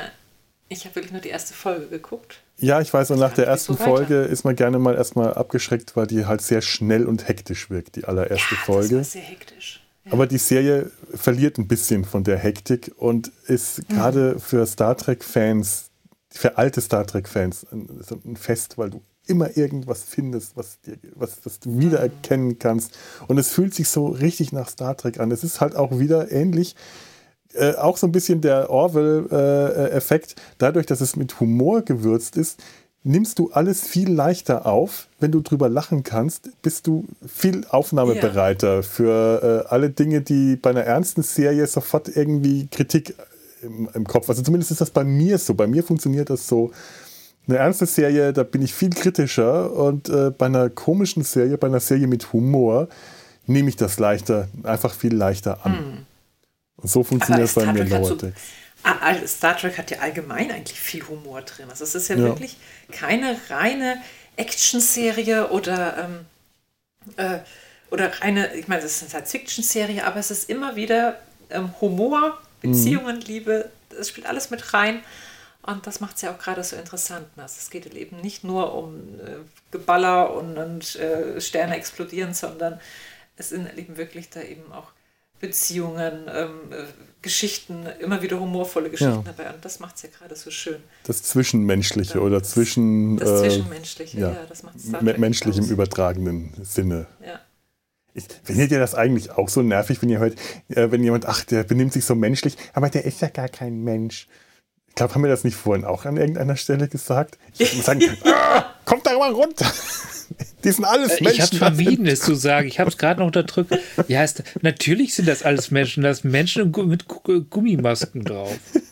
Ja, aber stimmt, sie sollen ja, ja Menschen darstellen, also sie, sie, symbolisieren ja Menschen. Sie symbolisieren Humanoide. Ja. ja, aber das, was sie darstellen, was sie symbolisieren, was sie rüberbringen sollen, sind wir Menschen. Unsere menschliche Gesellschaft. Das menschliche genau. Rollen, ja. Gruppen, menschliches Verhalten. Natürlich sind das äh, projiziert auf Aliens, auf Ferengi, auf Klingonen, auf Cardassianer, aber äh, das macht sie in dem Sinne, im übertragenen Sinne, vom biologischen Sinne mal abgesehen, macht sie das nicht weniger menschlich. Menschlich im Sinne von ähm, Humanismus, von im, menschlich im mhm. philosophischen, gesellschaftlichen Sinne und eben nicht ist, im biologischen. Sagen wir mal so, es sind, es sind unmenschliche, nichtmenschliche Figuren, die aber menschliche Geschichten erzählen. Genau so. Ja. Genau. Es sind, sind äh, Symbolfiguren. ja. Ganz ja. genau so. Menschlich ist in dem Sinne, glaube ich, ist das ein Teekesselchen? Heißt das so? Menschlich? Oder bringe ich das gerade durcheinander? Also, dass menschlich zwei verschiedene Bedeutungen haben kann, das ja, Wort. Ist, ich glaube, es hat einmal die neutrale Bedeutung von wegen Fleischklöpse mit viel Wasser drin und, und dann noch eine moralische Bedeutung im Sinne von menschliches Verhalten, was ja gelogen ist. Mhm. Also Beziehungsweise gutes, die erste äh, moralisches Verhalten. Die ja. biologische Bedeutung. Also Fleischklöpse ja. mit Wasser drin ist eben biologisch Mensch äh, im, im, Gegensatz zu Delfin oder Hund oder.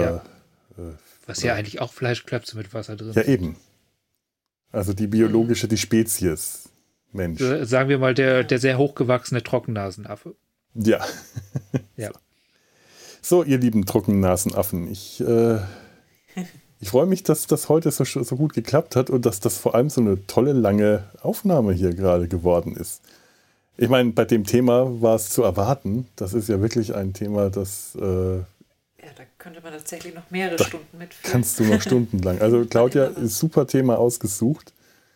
Ha, äh, für mein Debüt. Für dein ja, Debüt. Das war ja heute mein, mein Podcast-Debüt. Ich war eine Podcast-Debütantin heute. Ja, toll. Gut, also äh, du darfst uns gerne erhalten bleiben hier. Du, äh gerne, ich merke auch gerade wirklich, es macht echt Spaß. Also habe ich, hab ich schon schön. erwähnt, dass ich Teil 2 für eine gute Idee halte bei dem Thema, weil wir haben ja tatsächlich viel. Ja, ja. Also wir ja. können das hm. Thema Beziehungen gerne, äh, wenn, wenn ihr beide Lower Decks äh, durch habt, gerne nochmal noch mal, äh, äh, angehen. Mhm. Ich, ich würde das tatsächlich gerne machen, äh, Beziehungen spezialisiert auf Lower Decks. Und wenn ihr da beide Lust drauf habt, dann mache ich das auch gerne, sehr gerne wieder mit euch beiden zusammen. Ja, also ich fange jetzt ja, nächste Woche gerne. an, das zu schauen. Ich glaube, ab nächster Woche ist es durch, ne? Ich glaube ja, ja das ist die zweite Staffel ja. durch, dann kannst du die am Stück anschauen. Man hat das, Claudia, man hat das sehr schnell durch, durchgesuchtet. Das ist, äh, das hat einen hohen Suchtfaktor, aber äh, schauen wir mal, wie in nächster Zeit sich hier äh, mit meinen Terminen das alles so äh, nicht ganz so äh, vereinbaren lässt. Aber wir, wir stellen das auf die Liste. Ich habe da großen Bock drauf. Das macht mir gerade alles super Spaß hier auch heute wieder. Und äh, ja, da bedanke ich mich jetzt erstmal bei euch beiden. Vielen Dank. Ja, ich bedanke mich auch. Und äh, ich äh, und jetzt äh, und, und jetzt habe ich den was wollte ich denn jetzt? Ach ja, mich bei den Hörern verabschieden. Die Höris, liebe Höris. Wir bedanken uns bei euch fürs Zuhören Wenn ihr uns äh, Feedback geben wollt, wisst ihr ja, wie ihr das machen könnt. Auf www.data-sein-hals.de könnt ihr uns Kommentare schreiben. Über Kommentare auf der Seite freue ich mich immer am aller, allerliebsten, am allermeisten, denn da sind sie zu Hause. Ihr könnt das aber natürlich auch über Twitter, Facebook und Instagram machen oder uns auch äh, eine E-Mail schreiben, da freue ich mich auch drüber. Das ist äh, kontakt.data-sein-hals.de oder auf unserer Seite das ähm, Kontaktformular nutzen. Oder schickt mir Postkarten. Ihr, ihr könnt mir äh, verschiedene Postkarten verschiedenster Arten, wenn ihr wissen wollt, welche Arten dann äh, und ihr euch traut, dann könnt ihr gerade den Sumpf hören. Oder lasst es bleiben, wenn ihr das nicht wollt. Ähm, äh, die Adresse findet ihr im Impressum und ich freue mich tatsächlich über Post- und Ansichtskarten sehr, denn das haben schon ganz, ganz viele, viele Leute gemacht. Ich glaube drei. Jawohl. so ein Korb, wo du die alle reintust. Also ab der nächsten Postkarte, Postkarte wären es dann viele. Ja, ich, ich müsste das eigentlich irgendwo aufhängen, aber ich glaube ein, ein, ein Wäschekorb. Ja, ich, ich hoffe, dass ich mir bald einen Wäschekorb für die Postkarten anschaffen muss. Wäre das ein Ziel? Das wäre ein Ziel. Ja, ähm, und äh, weil du ja gerade vorhin gesagt hast, dein, dein Podcast-Debüt, das ist ja gewissermaßen nur dein Podcast als Podcasterin, als Sprecherdebüt. Du hast ja für uns im Podcast, äh, deine Stimme haben wir ja schon im, im Sumpf häufiger gehört, da hast du die Musik gemacht und gesungen. Ja. Also Debüt vor Mikro ist es äh, auf keinen Fall. Erzähl mal ein bisschen Nein. was, äh, wo, wo man dich vielleicht noch so hören kann und was du sonst so mit was, was über deine Musik? Erzähl mal ein bisschen was über deine Musik. Genau, ich bin ja nicht nur Podcast-Newcomerin, ich bin auch Sängerin und Songwriterin. Und äh, mich hört man als Claudie Roy auf ähm, Bühnen oder auch auf YouTube.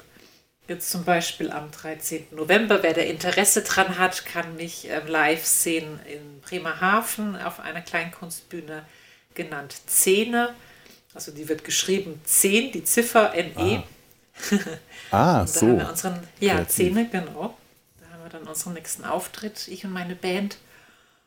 Und ähm, ja, und wer uns gerne über Internet sehen möchte, da habe ich äh, ein paar Videos auf YouTube hochgeladen. Das wäre also Claudi Roy. Claudi wie Englisch das Wolkig, äh, also mit OU geschrieben. Oder für die Trickfilmer Cloudy with a Chance of Meatballs. Aha. da, kommt, da, kann, da kann Kommi nicht von sowas. Also nur Claudio das Wissen ja. weglassen und dann stattdessen Roy. Genau. R-O-Y.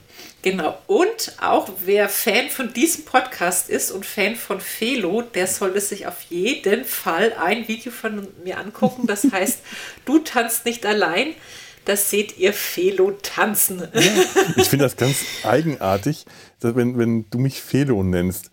In Köln, ja, ist ganz komisch. Ja, in Köln ist äh, Ture, der jetzt gerade äh, uns kurz abhanden gekommen ist, der einzige, der mich nicht Felo nennt, der komischerweise, äh, sonst nennen mich alle in Köln Felo, weil das tatsächlich mein Spitzname ist, der sich so etabliert hat. Aber wenn du das sagst, die Familie, das ist Komisch. ganz eigenartig, dass ja. ich da nicht Felix bin. Das hört sich seltsam an. Du darfst auch Felix das, sagen. Ja, ich sage das auch nur, weil eben die Leute dich als Felo kennen. Aber ich glaube, das ist das allererste Mal, dass ich jetzt Felo gesagt habe. Das, das ja, fühlt sich komisch an. Felix und ja. ich hatte als kleines Kind noch andere Spitznamen für dich, die nenne ich jetzt mal lieber nicht. das wäre jetzt zu viel der familiären Beziehung. So meta wollen wir nicht werden. Nein. Aber auf jeden Fall könnt ihr Felix oder Felo leidenschaftlich tanzen sehen. Das ist wirklich ein Muss. Also es lohnt sich definitiv. Das war so eine Freude, dieses Video zusammenzustellen. Du tanzt nicht allein, heißt es. Cool. Und ähm, es sind auch noch ein paar andere Videos von mir zu sehen. Da, das sind Kanal. auch noch ein paar andere Stimmen, die man hier im Podcast hört. Ja, die das sind, sind auch, noch ein paar Tanzen. andere Podcasters, mhm. sind da auch am Tanzen. Also das war Die, die Tanja herrlich. tanzt, der Tobi tanzt. Also es sind äh, der, äh, der, der Podcast hier ist gut vertreten. Gut mhm. vertreten, ja, aber hat, war herrlich, ehrlich. Also ich werde es in den Show Notes verlinken, dass ihr da auf jeden Fall mal reinklicken könnt. Macht das bitte. Das äh, würde mich auch sehr freuen. Ja. Ach, cool. Ja, ja ähm, in dem Sinne wir sind durch mit unserer Kunst. Wir haben getan, was wir konnten. Jetzt seid ihr dran, uns dafür zu loben, zu schimpfen oder zu feedbacken. In dem Sinne, und ich werde jetzt, ähm, weil wir uns heute so sehr auf Deep Space Nine konzentriert haben und das wohl, also zumindest aus meiner Sicht, und ich glaube, da werdet ihr mir wahrscheinlich zustimmen, die Serie ist, die Beziehungen einfach am schönsten dargestellt hat. Mhm. Kann man, ich sehe, mhm, ja, ich sehe in nickende, zustimmende Gesichter. Werde ich jetzt zum Abschluss auch nochmal die Deep Space Nine Musik spielen. Oh, schön. Genau. Also, macht's gut, lebt flott und in Frieden. Tschüss. Tschüss. Tschüss.